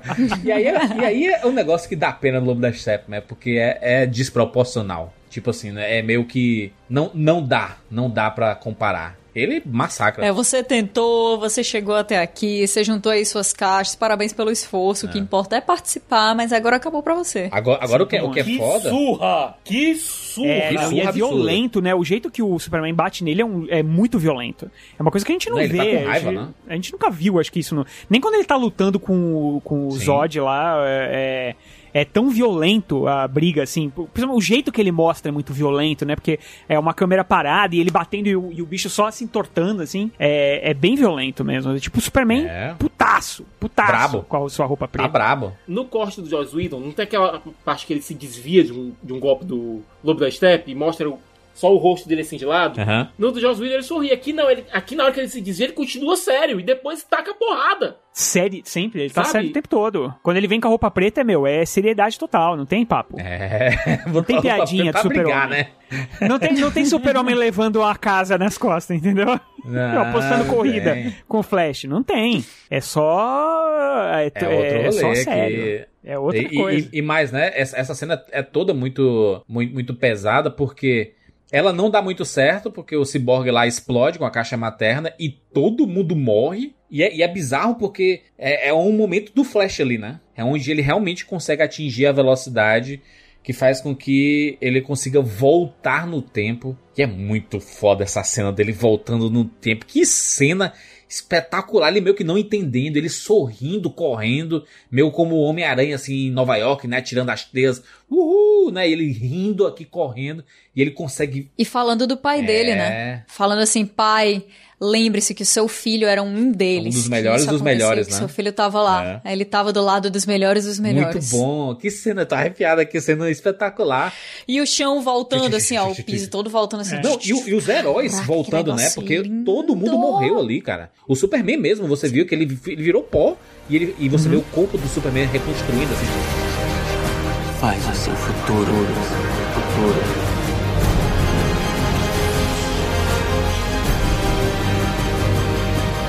Faz o seu passado.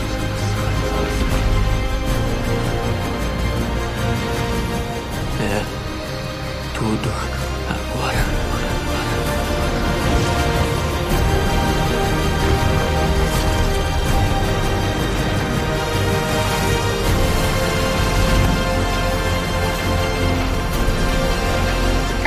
Caraca, que foda, que negócio foda. E aí o Lobo da Steppe apanha mais ainda. o- ainda tem o Aquaman dando uma. Uma, uma Garfada. Uma, uma garfada dentro dele e a Mulher Maravilha arrancando a cabeça do Lobo da Steppe. É, Aí vai parar tudo lá na, na frente do Darkseid e o Darkseid fica assim. Não tinha, É, não levou, não. não tinha como É. ser PG-13 aí, né?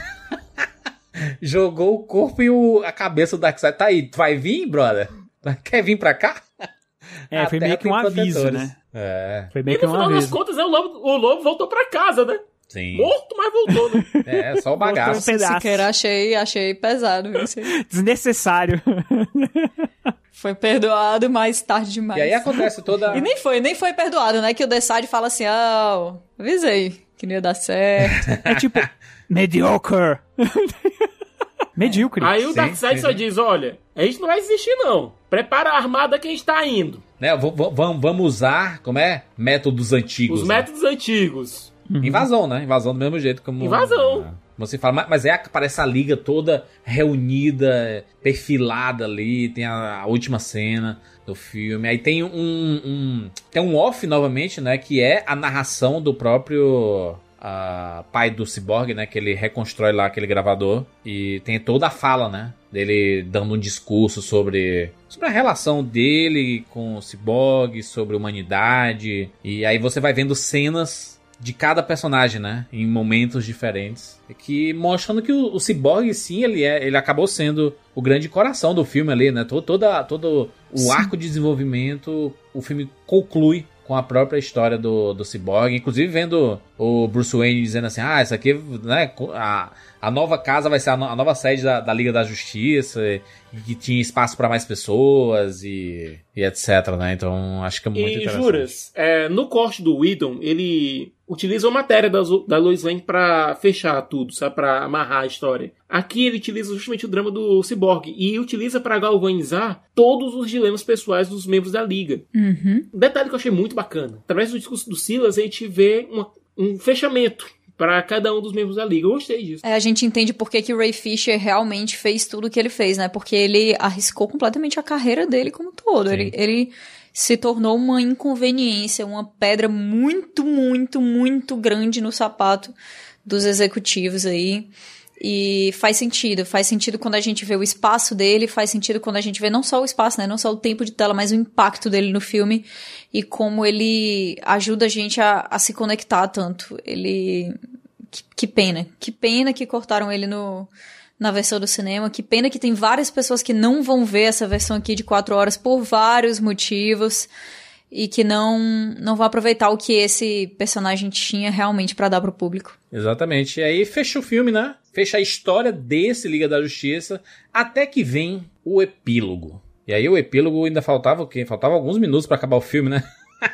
é, acho que uns 15 minutos mais ou menos. Acho que essa cena deles, né, de cada um ali, ele escutando o, a gravação do pai dele, já é o epílogo. É, Né? É, São vinte e poucos minutos, eu acho, de epílogo ao todo. É, que, é porque a gente. Mas o epílogo, epílogo, é aquele. É porque a gente encontra o epílogo a partir do, do pesadelo, né? É, porque assim, tem um. Não, tá escrito lá, epílogo, né? É o epílogo Sim, é, sim, é o- sim. é o pesadelo, mas assim, é, depois que os heróis ganham, você tem aquela coisa de heróis perfilados, aquela coisa muito é, de filme de herói mesmo, que você precisa ter a- aquela esperança, deixar o filme é, terminar pra cima, tudo mais.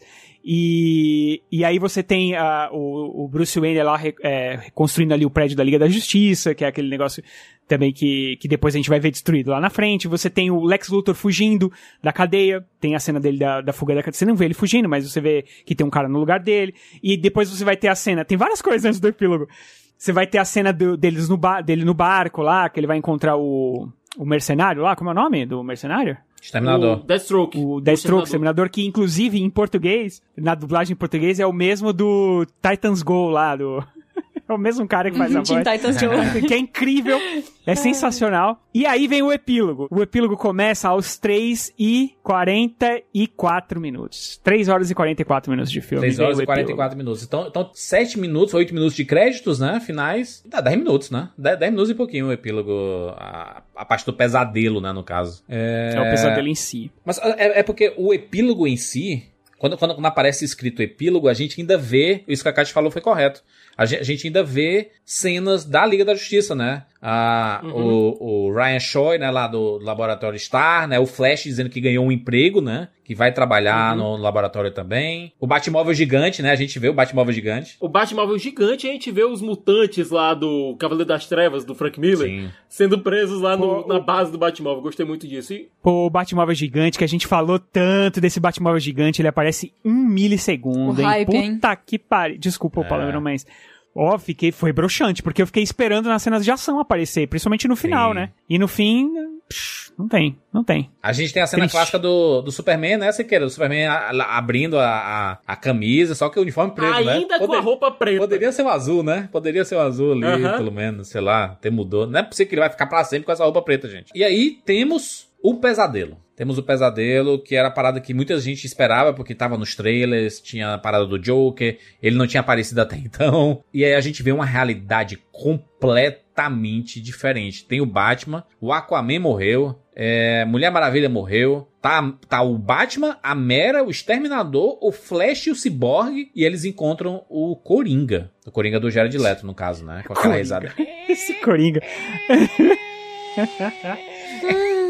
Eles precisam do Coringa para o quê nessa, nesse grupo aí? Ele deve ter alguma informação que, é, obviamente, a gente não sabe. Então. Nunca vai saber. É. Ah, no mínimo, mas, deve mas ser assim, loca- a vamos... localização da Vamos- caixa materna, alguma coisa do tipo. Provavelmente, mas vamos deixar o Coringa do Jared Leto passar, cara. Vamos saber fechar as portas das coisas que deram muito agora errado. Eu sei fechou, que né? o Juras ficou aí falando que, meu Deus do céu, melhor Coringa Não, e tal. Eu sei que tá eu frescando falei. porque não é possível, porque... Melhor Coringa, caralho. Não, o quê? Não, ainda. A melhor cena do Batman com o Coringa, o pessoal falou aí, melhor interação deles em todos os Não, filmes. Eu fiquei. O pessoal tá assistindo Dark Knight, sério, não, caralho? Cancela. Cancela. Esse- Eu vi, eu vi esse Coringa nas imagens de divulgação, eu já fiquei. Porra, Zequinha. Me ajuda a te Ah. ajudar, cara. Eu não acho visualmente ruim, não, mas é que eu acho que é um, é é um visual arrependido. Sabe qual é? É porque não é só o visual. Não é só o visual. É o que o visual carrega. Ele carrega a, a imagem daquelas imagens de divulgação que a gente viu que ele tem damage escrito na tela. Haha. É. Ou na tela não, na testa. E haha de um lado, haha do outro. A mãozinha com o sorriso, não sei o que. Todo aquele negócio que não funcionou. Não funcionou. Deixe ir. Aquela imagem do Link, assim, olhando pra cima e dizendo let go, sabe? Deixa esse Coringa ir embora, por favor. Eu sei que é irônico eu dizer isso quando eu fiquei o tempo inteiro é, falando que, que o Zack Snyder tinha que ficar insistindo mesmo e que tinha que sair o Snyder Cut mesmo, mas esse Coringa aí, por favor. Mas as farpas. Vamos, vamos deixar ir Kátia, embora. as, as farpas, né? Diz assim: ah, você ia fazer um trabalho, tinha, tinha um trabalho pra fazer, você mandou um garoto prodígio pra fazer um trabalho de homem, e aí ele morreu, né? E é o, o, o Robin, né? Ele tá falando claramente o Robin, que ele, que ele matou o Robin. Enquanto isso, ele fala, o Batman fala da Arlequina dizendo que quando ela morreu nos braços dele, ela disse pra que ele matasse o Coringa da pior maneira possível. É engraçado você falar das pessoas que morrem nos meus braços. Porque quando eu segurei Harley Quinn, sangrando e morrendo, ela me implorou, no último suspiro, para que quando eu te matasse, e não se engane, eu vou te matar mesmo, que fosse devagar. E eu vou honrar essa promessa. É, rapaz. Então. Farpas, né? Claramente farpas. Ele fala pro, pro Batman assim, né? Você não vai me matar, eu sou o seu melhor amigo. Eu acho triste. Eu gosto do conceito do sonho, é, desse pesadelo, do, do- de um mundo onde o Superman Uhum. é, perdeu o controle, e aí é, o que vai sobrar desse mundo? Eu gosto disso, acho legal e tal. Mas, cara, eu acho que todo esse diálogo, ele é só pra causar. Só pra causar, só pra criar esse hype de Snyder Cut parte 2, tá, sabe? Liga da Justiça 2 e tal. E aí, Sim. Aí me incomoda, porque, tipo, é um visual arrependido, você não vê, eu tô vendo pra ele, eu tô olhando pra cara dele agora mesmo, ele não tem uma tatuagem, entendeu? É... Mas ele tá com lá, o dente assim, ainda, né? Os, os dentes metalizados. Ele dá até um risado no final, né? É... Bizarro Parece uma porta rangendo. E olha, a melhor interpretação do Jared Leto como Coringa ainda continua sendo lá em, em The Little Things, né? Não precisava desse epílogo, entendi o que ele quis fazer, gosto muito do visual do Batman do Pesadelo. Acho que dava pra inserir em outra parte ali, mas eu já falei isso com vocês antes, né, em, em live no canal, mas eu acho que se tem a oportunidade de fechar a porta bem, se a gente tá todos esses anos esperando essa oportunidade, torcendo por essa oportunidade, querendo que ele faça o melhor pra se despedir em grande estilo, acho que deixar em aberto até é, não, é legal e ainda mais com refilmagem, quer dizer, não precisava estar aberto, ele resolveu deixar aberto agora pra dizer assim, era isso que eu queria fazer, tá aqui, esse é o universo que eu planejei, o próximo filme ia ser desse jeito e tal. Se já teve tudo isso, já teve todas essas farpas, já tem um monte de, de fãs, se grande parte do público já tá com abuso do, do Zack Snyder, que a gente é uma coisa que a gente não pode negar, né? Principalmente depois de Batman vs Superman, a gente viu muito isso acontecer, apesar de que eu acho que as coisas vão mudar, tem mudado e vão mudar ainda mais agora depois desse filme, mas não o suficiente pra valer a pena ele dar essa volta pra trás e deixar essa, essa, essa janelinha aberta ali sem necessidade. Se despeça realmente em grande estilo, faça tudo que você precisa falar, fecha a, su- a sua história e vá pro próximo projeto. Aproveite que você é um dos nomes mais conhecidos agora em direção, um dos nomes mais discutidos em direção. Oportunidade não vai faltar. A galera sabe que o Zack Snyder tem um, um monte de seguidores que vai acompanhar o trabalho dele aonde for. Não precisava disso aí. Não, e o pior, Kátia, é o seguinte, eu concordo com tudo que você disse. Adiciona ainda o fato de que ele tem filme novo que vai ser lançado em menos de dois meses, certo? Que vai manter o nome dele ainda em Arma of the em alta. Dead, né? Na Netflix, tá se, se ele falar do filme algum dia, quem sabe? Não, agora, agora É, começa, né, a agora, campanha agora ele de continua não falando. Já passou uma semana e ele A continua Netflix ignorando não permite, rapaz. Ah, não, Modelo de não, negócio da Netflix não permite. tá bom. Olha todas as redes sociais de todo mundo que faz conteúdo, que faz filme, série pra Netflix, se eles falam antes do lançamento. O cara não teve medo da Warner, Jurandir Filho. O cara vai ter medo da Netflix. A Warner permitia ele falar. Juras, a assume. A Ele Netflix não, não, quer falar do filme, cara. Ele não quer. E agora ele vai começar essa putaria. Se ele começar de novo, sinceramente, se ele começar com putaria de, de, de incentivar a galera com essa história de Zack Snyder, Não, Liga da mas- Justiça parte 2, aí é demais, bicho. Ele já falou os plots do 2 e do 3. Ele É, já, já é falou demais, tudo isso. bicho. Inclusive, a gente tem Ah. vídeo no canal, você pode ver aqui, tem, tem link E aqui. olha, e aí, ver. e eu concordo com o Rogério nisso, olha, é o seguinte, ele podia ter fechado tudo. Ele deixou aberto pra causar. Ele deixou aberto pra causar. Ele não, não precisava ter feito aquelas as refilmagens pra encaixar esse novo pesadelo. Ele poderia ter fechado tudo bem direitinho. Ele deixou aberto pra causar. E já tá, já tá causando. Já tá- Não são todos, mas tem uma parte do fandom dele que é tóxica, que já tá no Twitter enchendo o saco. É, mas, mas, mas Siqueira, agora não tem filme pronto, tá? É isso, Então, mas é, e aí, é Jurandir, qual é a desculpa não agora? Tem filme, Então, qual é a desculpa? Antes era o projeto da minha vida, era, um, era infelizmente teve uma desgraça absurda na vida dele. É, e agora? Qual é a desculpa? As pessoas querem saber, Rogério, o, que- o, que, o que é que ele tinha planejado. Ele tá, ele tá dando entrevista. Não quer, não quer, desculpa. Rogério, Não, você não é Rogério, inocente desse acaba jeito. esse filme. Jurandir Filho, você não é inocente. Calma, calma aí. Não, não é, não é, não é inocência. Mas acaba o filme, eu quero ver essa história. Eu quero ver Ah, o Darkseid. Eu quero Ah, ver a não, luta dos, não, não, dos heróis. Eu, eu, acabei- tu não acabou o filme desse jeito? Querendo Eu- ver mais sobre não. esses personagens, Não, sobre essa história, sobre o não. Darkseid. Aí o, Dar, aí o Darkseid foi embora e disse assim: é isso mesmo. Não, Então, jura? beleza. A parte do Darkseid, beleza. Eu tô dizendo é essa parte do pesadelo. Não era necessária. Não, isso beleza, mas eu tô falando. Posso até querer ver. Posso até querer ver o que, é que vai acontecer, mas não vai ser pelo Zack Snyder, porque esse tipo de treta vai rolar de novo, ele vai ser infeliz de novo na, na visão dele, ele não vai ter esse espaço de novo. Ele vai ter que recortar, picotar e mudar o tom do filme dele mais uma vez. Não, não existe E espaço também, pro tipo de, liber- de liberdade criativa que ele quer ter aqui, gente. Vamos deixar isso passar. Eu fui uma das maiores defensoras dele, do corte dele, durante todos esses anos. Vocês sabem muito bem disso. Mas eu acho que sim. Assim, eu- eu minha posição pessoal, tá? Eu não defendo isso de, ah, vamos re- restituir o Snyderverse, defendo, vamos sim. fazer aí uma...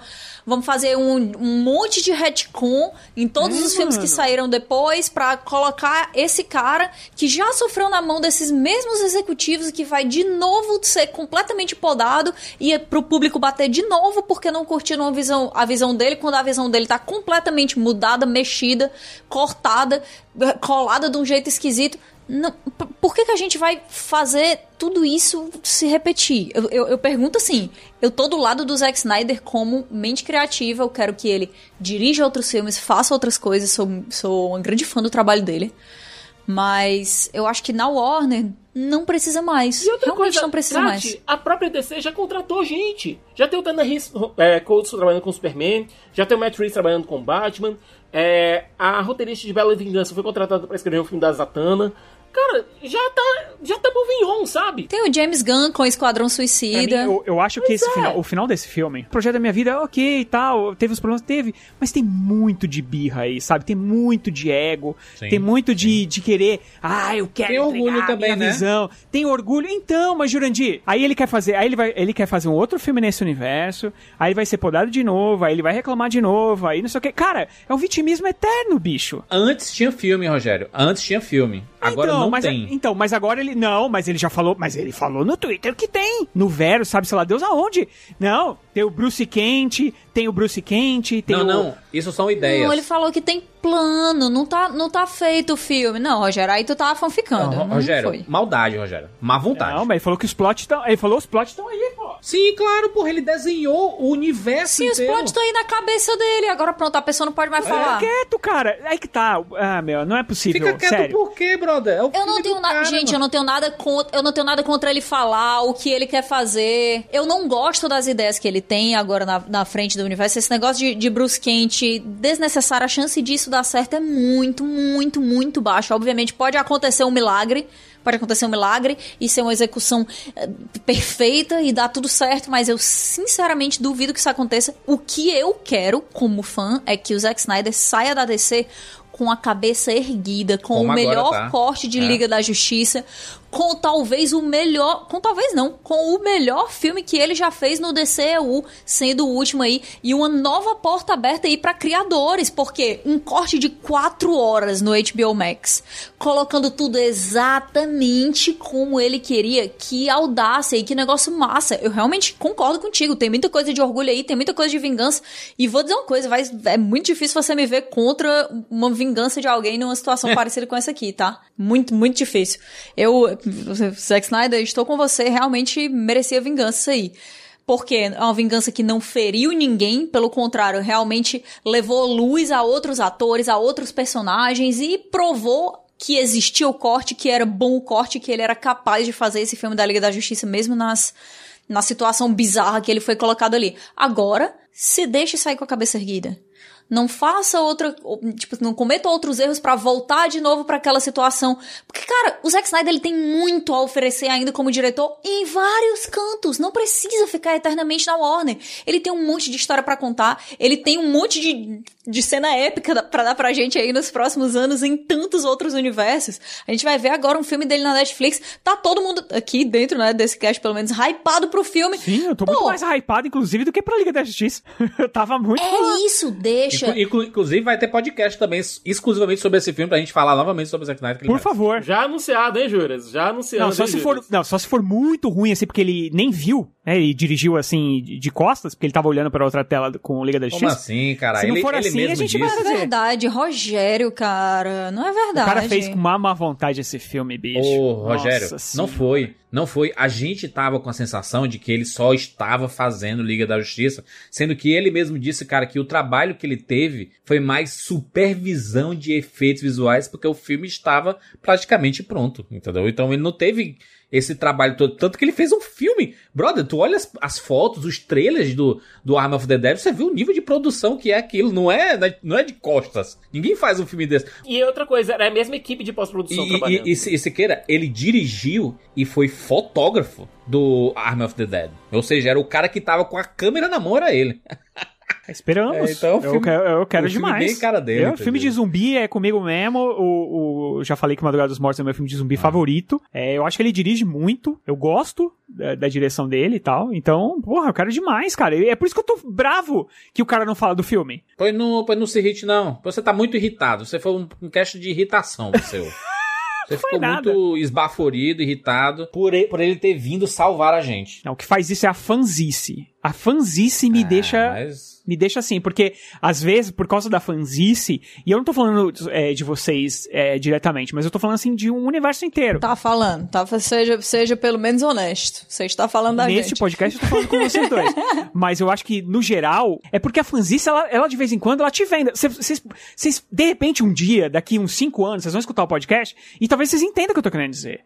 Porque, assim, a fanzice, é, é, esse Rogério, fandom eu tô há Zack cinco Snyder... anos falando do Snyder Cut. Não vai. Pode, pode só, só- talvez 30 anos. Daqui a 30 anos eu posso ouvir e dizer assim.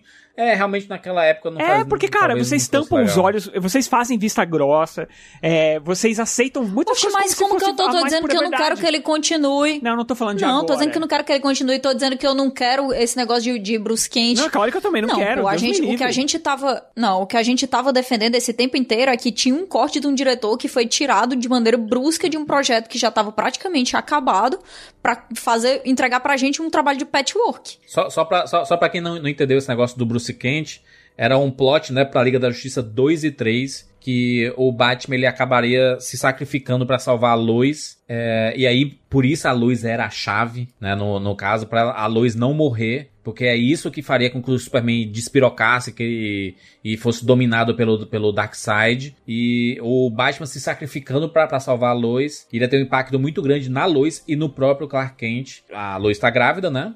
E aí o filho que, na- que nasceria seria Bruce Kent, né? O filho. O nome seria em homenagem ao Bruce Wayne por ter se sacrificado é, para ter salvo, salvo a, a Lois Lane. E esse Bruce Kent, no futuro, alguns anos depois, seria o novo Batman. Esse seria. Treinado pela Bárbara Gordon, a, a... Batgirl. Batgirl. Pós Piada Mortal. Então, é- era, tinha. tinha- são, são ideias, né? Então, são ideias de storyboard, de ideias que poderiam acontecer, que estava, estava desenhando o universo completo. E obviamente que é, não teve continuidade aqui, porque enfim, o projeto encerrou com executivos da Warner dizendo que não querem mais continuar o Snyderverse.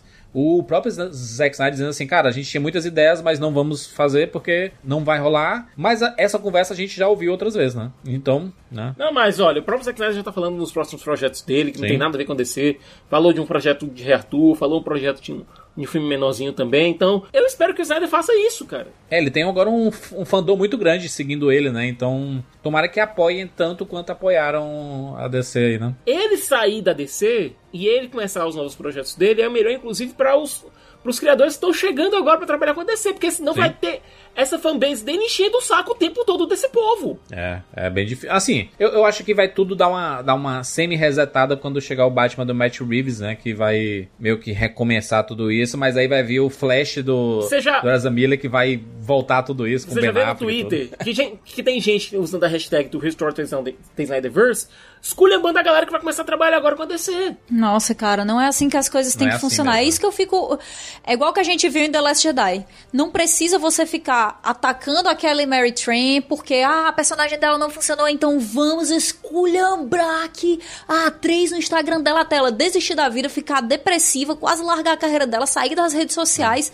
Gente, a que ponto chegamos, cara? Os fãs, principalmente, eles têm pra eles que quem conseguiu fazer esses filmes, esse filme, e, e o Zack Snyder até agradece a eles, inclusive, foram os fãs. O filme só existe por causa dos fãs. E eles conseguiram isso à base de muita gritaria. Eu tenho, inclusive, até tenho aqui o panfleto que me deram numa CXP lá é, do Release Snyder Cut e tal.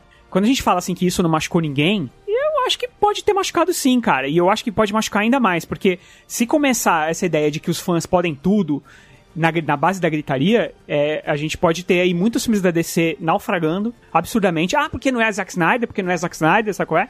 E aí a gente pode ter é, esse final do filme agora incita ainda mais esse tipo de, de discussão, né? Que poderia ter sido encerrado. O cara fez um filmão da porra. É isso que eu não acho entendeu? justo. O cara fez um filmão da porra. cara. Terminou o filme ali com os heróis todos perfilados. É, depois veio ali o, o, o, o, da- o de Marte, sei lá. Ele podia ter falado alguma coisa com o Batman, o Caçador de Marte. Ido embora, acabou o filme. E a gente ia ficar, caramba, que filme legal e tal.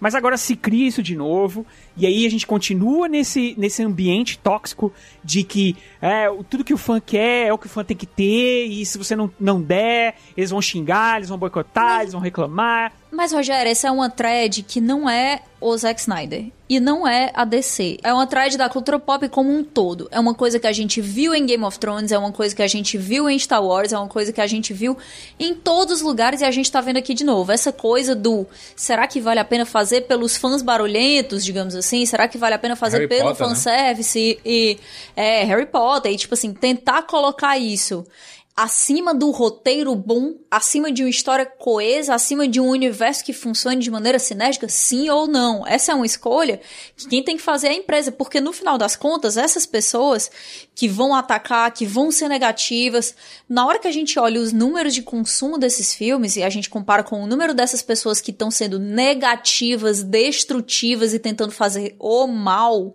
é um número muito menor, é uma minoria vocal. Então você tomar decisões empresariais em cima da vontade dessa galera é uma coisa que eh, eles vão ter que, que escolher. Eu não acredito que isso seja a maioria do pessoal. Eu acho que tem muita gente muito bem intencionada que tá do lado disso, que tá do lado do Snyder Cut. Eu acho que tem várias coisas que me emocionam muito, sabe? Ver a galera vestida de Liga da Justiça com a faixa Release the Snyder Cut. Na época que que saiu o corte do Whedon, sabendo tudo que aconteceu com o Zack Snyder, enche meu coração e eu fico assim, que massa, sabe?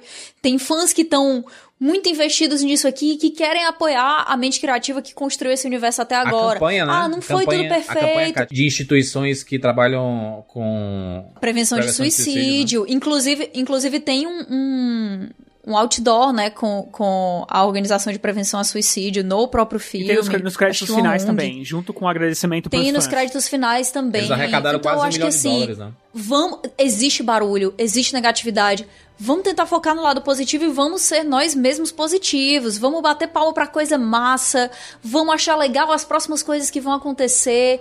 E, e vamos se empolgar, porque no final das contas, às vezes a gente esquece que é muito legal estar vivo agora pra quem é fã de, de histórias assim, pra quem é fã de cultura nerd, pra quem é fã de quadrinhos. Que massa, cara, que massa que a gente tem tantas oportunidades, tantas narrativas diferentes. E eu quero é mais disso, eu não quero ficar brigando, ah, é Marvel versus DC, ah, DC Nauta versus Marvete, o tempo inteiro. Isso, isso não vai levar a gente a nada, né? E eu realmente, realmente acredito que é uma minoria. E esse assunto de todo o Snyder versus, o Zack Snyder como todo é uma coisa que puxa muito barulho, que puxa muita polêmica, mas que também puxa muita positividade, porque senão esse tipo de campanha não teria alcançado esse tamanho, não teria feito tanta coisa legal, sabe? Eu sou a favor ainda do Restore the Snyderverse. Não necessariamente com o próprio Zack Snyder dirigindo, mas ele seguindo a partir dos acontecimentos é, desse filme. E. Porque, enfim, eu terminei o. Cara, eu terminei o filme querendo mais do Flash, mais do Cyborg. Eu fiquei com vontade de rever Aquaman, de rever os filmes da Mulher Maravilha, de rever Homem de Aço, saca? Eu- fiquei com vontade de rever tudo, Agora, tudo. você vai ter mais do Flash, do Cyborg não, porque, enfim. Sim, Ray Fisher. É, do jeito que a coisa terminou ali com o Ray Fisher, não vai rolar, cara. Não vai rolar de jeito nenhum. Aquaman 2 tá vindo por aí. Superman vai ganhar uma nova versão contando na His Codes. A gente não sabe como vai ser, como não vai ser. The Batman tá vindo por aí. E mesmo assim, o Batman do, do Ben Affleck vai estar lá no Flash. Então, você vai ter. Parece que o Michael Keaton já. O Michael Keaton disse que tal. que. Parece que tá Mas dando é- ruim, né? É, é baitzinho, né? É um baitzinho. Não, eu não, eu não acredito. Nunca, eu nunca acredito nesses caras que dizem, não vou estar. E aí, do nada, tá, eu tô lá, é, vai fazer tipo a Tatiana Maslany, que, que disse que, que jurou de pé junto que não ia ser a She-Hulk. Do nada, Kevin Feige anuncia, é a Tatiana Maslany. É, é porque aí tem um, deve ter um negócio de salário aí, né? Talvez o Michael Keaton esteja É. querendo ganhar um salário um pouco maior. claro, talvez. É porque, em tese, porque assim, o que é estranho na, na questão dele é que é o seguinte: quando é uma participação, alguma coisa do gênero, a gente até entende o ator falar que não, não vai participar e ele participou, já gravou dois dias só e acabou, entendeu? Mas nesse caso, não. Falam que o papel dele é central no filme do, do Flash. Ele vai ser um. É que ele disse que não viu o último roteiro que, que foi desenvolvido, né? Porque parece que o Snyder Cut teve um certo impacto no roteiro do Flash, é, no filme do Flash. Então, ele acabou não vendo ainda o último roteiro. Ele nem sabe se ele tá no filme, né? Então, mas, mas isso são discussões, né? Coisa pra futuro. Sim, e, né? é, e também, é, de repente, a pessoa tá escutando aqui já foi isso aí, né? O cara já é o Batman ou não e acabou, né? Mas é isso, vamos, vamos para as notas aqui rapidamente pra gente. Rapidamente, né? Pra, pra gente encerrar este podcast sobre o Snyder Cut. Ah, vou começar aqui comigo. Cara, que jornada, né? Foi uma jornada muito grande. Acho que durante todo o podcast eu consegui dar, dar as, as minhas opiniões sobre o filme, o que é que eu gostei. As coisas que eu não gostei não, normalmente estão relacionadas à, à parte técnica, principalmente CGI. E, e, e dá pra entender os motivos que não tava bom, mas isso não justifica o fato de não estar tão. de, de algum- alguns momentos não estarem tão bons, né? É, tem outros que estão maravilhosos, é, principalmente tomadas externas, né? Quando ele pôde filmar externamente, assim, você vê os ambientes, tipo o, o Bruce Wayne indo lá atrás do Aquaman, aquela cena muito bonita, muito bem filmada. E algumas que tiveram que ser refeitas aqui para poder compor esse filme. Mas ainda foi uma jornada épica. Que legal ter podido ver a Liga da Justiça nos cinemas juntos. é, lutando com um ad- adversário realmente à altura. E olha que a gente tá falando do Lobo da Steppe, que é nada. Mas a gente teve o Darkseid e uma promessa de um, de um vilão futuro. E tomara que quem for pegar isso tudo consiga desenvolver o Darkseid. Porque esse tamanho que o Darkseid apareceu aqui é semelhante às coisas que a gente viu desenvolvidas ali com Thanos em dimensão, em tamanho e possibilidade de guerra futura, assim, cara, seria espetacular ver a continuidade disso tudo, mas a gente tem que se contentar aqui com o Snyder Cut. E no frigir dos ovos eu vou dar nota 9 de 10 para a Liga da Justiça do Zack Snyder. Thiago Siqueira. Juras, nota 8. Pra mim, é, o que faltou foi o Snyder ter fechado essa história. Ele não precisava ter deixado essas pontas abertas. Pra mim, ele só complica o trabalho de quem vai vir depois. Complica, é, cria uma expectativa pros fãs que não vai ser cumprida. Sabe? Não precisava disso. Não precisava de jeito nenhum. Também tem alguns problemas estéticos, tipo, é, eu não vejo necessidade pra roupa preta do Superman fora. Quando ele ressuscita, vá lá, tudo bem. Homenagem aos quadrinhos e tal, mas quando ele já tá tirando a, abrindo a camisa, fazendo pro alto e avante e tal, não precisava. É, questão da Mulher Maravilha, é, ela ter vaporizado o cara lá na frente de um monte de crianças, pra mim também não precisava daquilo, sabe? Enfim, são pequenas coisas, mas que num todo é um filme muito melhor acabado, é um filme que faz sentido, é um filme que é coerente com, com o universo que foi criado. Pra mim, nota 8. Rogerinho, por favor. Épico, brega, exagerado, comprido, birrento, divertido. A sensação que dá no final, tirando o- a parte do som, obviamente, é de que foi uma boa jornada, sabe? É, eu não curto muito essas cutucadas. Eu, eu não gosto. Normalmente eu, eu não gosto muito dessa, desse tipo de, de relação conflituosa, assim, né? É, até, por exemplo, a minha posição nesse podcast hoje não é confortável pra mim. E do mesmo jeito que não é confortável pra mim, eu, eu não gosto de ver isso também. É, eu preferia que ele seguisse, como eu disse, eu preferia que ele seguisse num, num projeto em que ele conseguisse dar uma resposta sem birra, sem, sem cutucões, né? E eu acho que isso ele não fez. Mas de qualquer forma, a hora que terminou o filme, eu senti meio que um peso saindo das minhas costas. Porque, cara, foi- foram tantos anos, com tanta gente falando, ah, ele é Snyder Cut, e eu, putz, que Snyder Cut, isso aqui. Aí depois, quando foi, é, foi oficializado, puta, isso aí vai ser uma porcaria, vocês vão ver, bebê, bebê. E aí, quando eu assisti, aí foi chegando o tempo, e a gente foi vendo as coisas que ele foi lançando, e foi dando um- uma esperança de que ia ser legal, e quando eu assisti numa madrugada, eu achei muito legal, sabe? Eu não fiquei cansado, terminou 5 e meia da manhã e eu tava empolgado, achando, putz, foi uma boa viagem, sabe? Então pra mim é nota 8 e só realmente não ganha nota mais maior porque realmente a birra me dá, me deixa um pouco desconsolada. E o futuro seja, tu, foi, principalmente. tu, tu tá sendo birrento com a birra. Eu não tô sendo birrento, é porque eu acho que eu acho que ele podia ter Caraca. encerrado de uma maneira bonita a história, sabe? Tu foi birrento, já que você, Rogério. já que você, Muitas vezes no podcast foi birrento. né, eu acho que assim, não, eu tenho uma visão. É, Vocês têm que concordar, cara, vocês têm que Você tem uma visão e está querendo vocês se vingar? têm que aceitar a discordância. A Kate te, te desvendou. O De jeito- você sabe o, o código da Vinci do, do, do Dan Brown? Tem o código Rogério. Ele, ela já desvendou lá atrás, Hum. quando tu reclama de um filme que se diz inteligente, se, se diz mais inteligente que tu. Aí tu se incomoda e te destrói. Se tem um filme que é birrento, de, demonstra alguma coisa de birra, e tu, birrento como é, tu não aceita alguém ser mais birrento que tu. E aí tu se incomoda Não, também. não é essa a questão. A questão é que é o seguinte, ele, ele parece que. é- é- Essa sensação de que você não larga o osso. Juras, cara, se eu me sentisse mal trabalhando no, no Rapadura, por exemplo, se eu me sentisse o tempo todo cutucado, se eu me sentisse, sabe, é, que o meu trabalho estivesse sendo podado de alguma forma o tempo todo, que eu não tivesse é, conseguindo utilizar a minha criatividade, por mais que eu ame trabalhar aqui, eu não ia querer trabalhar aqui mais. Então, é, me dá uma certa aflição ver uma pessoa não querendo largar o osso de maneira nenhuma. E é de maneira nenhuma mesmo, porque ele entregou a porra do filme dele que tem quatro horas e ele ainda não largou a porra do osso, bicho. Então, é, é, me, dá uma, me dá uma sensação de. é, cara, você é maior que isso. Sabe? Ele é um bom diretor. Eu adoro o Watchmen que a galera não gosta. Eu adoro o Watchmen. Eu tenho ele aqui, um dos poucos DVDs que ficaram, Blu-rays que ficaram aqui. É, eu gosto do, do, do Homem de Aço lá, apesar de ter alguns problemas com o final, mas eu acho um filme bacana. Eu gosto Madrugada dos Mortos, melhor filme de zumbi de todos os tempos pra mim, sabe? Eu acho que o Sucker, Sucker Punch, apesar de ser um filme uma porcaria, mas tem muita coisa legal ali de visual. O 300, bicho, let it go, vai fazer um filmão da tua vida que não é este. Entendeu? Eu acho que ele tem tudo pra fazer o filme da vida dele e não é ainda este. Entendeu? Então é isso. Tudo bem. Katia? Jura, se eu fosse ignorar a coisa que ele deixou aberta ali com o epílogo que eu realmente achei completamente desnecessário, fiquei até um pouco. Ai, pra que isso? Vamos conversar, tira isso daí, sabe? Acho que isso tira pra mim um meio ponto, então eu vou dar 8,5. Eu me empolguei demais no filme. Teve várias cenas que eu fiquei assim, que eu tive que puxar o ar. Ficar, Caraca, que massa! E acho, acho que até a, a sensação de estar tá assistindo uma coisa que a gente acreditou e desacreditou tantas vezes durante esses anos, mas que independente de acreditar ou desacreditar, a gente estava sempre torcendo. Torcendo para acontecer, torcendo para ele ter essa oportunidade, torcendo para a gente ter a chance de ver o que a gente viu. Eu acho que o filme poderia ser sim um pouco mais curto. Eu acho que umas três horas e meia aí dava para fechar ele muito bem.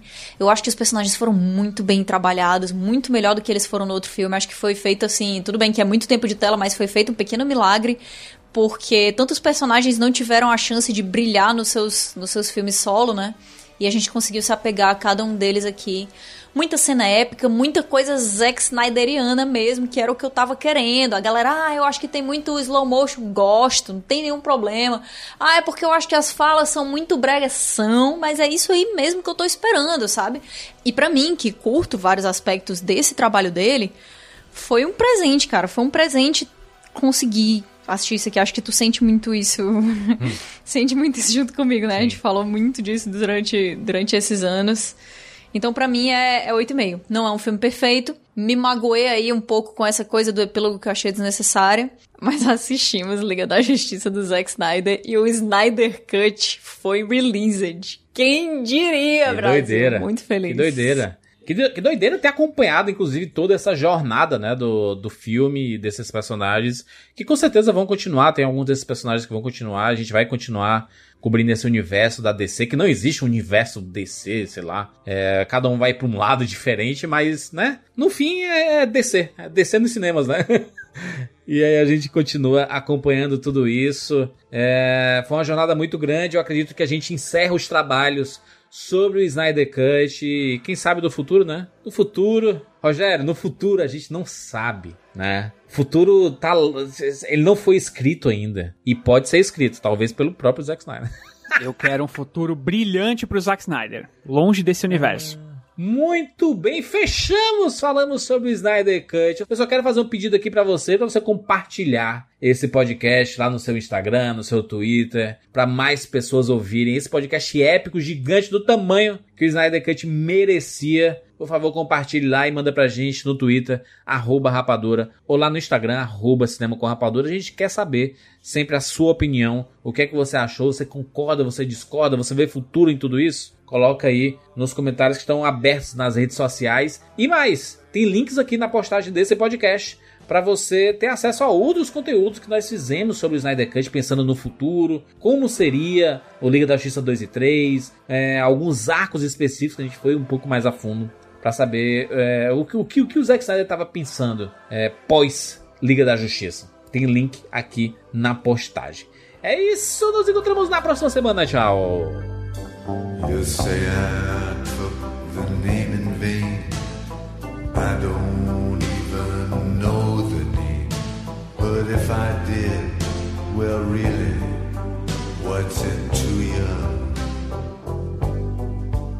There's a blaze of light in every word. It doesn't matter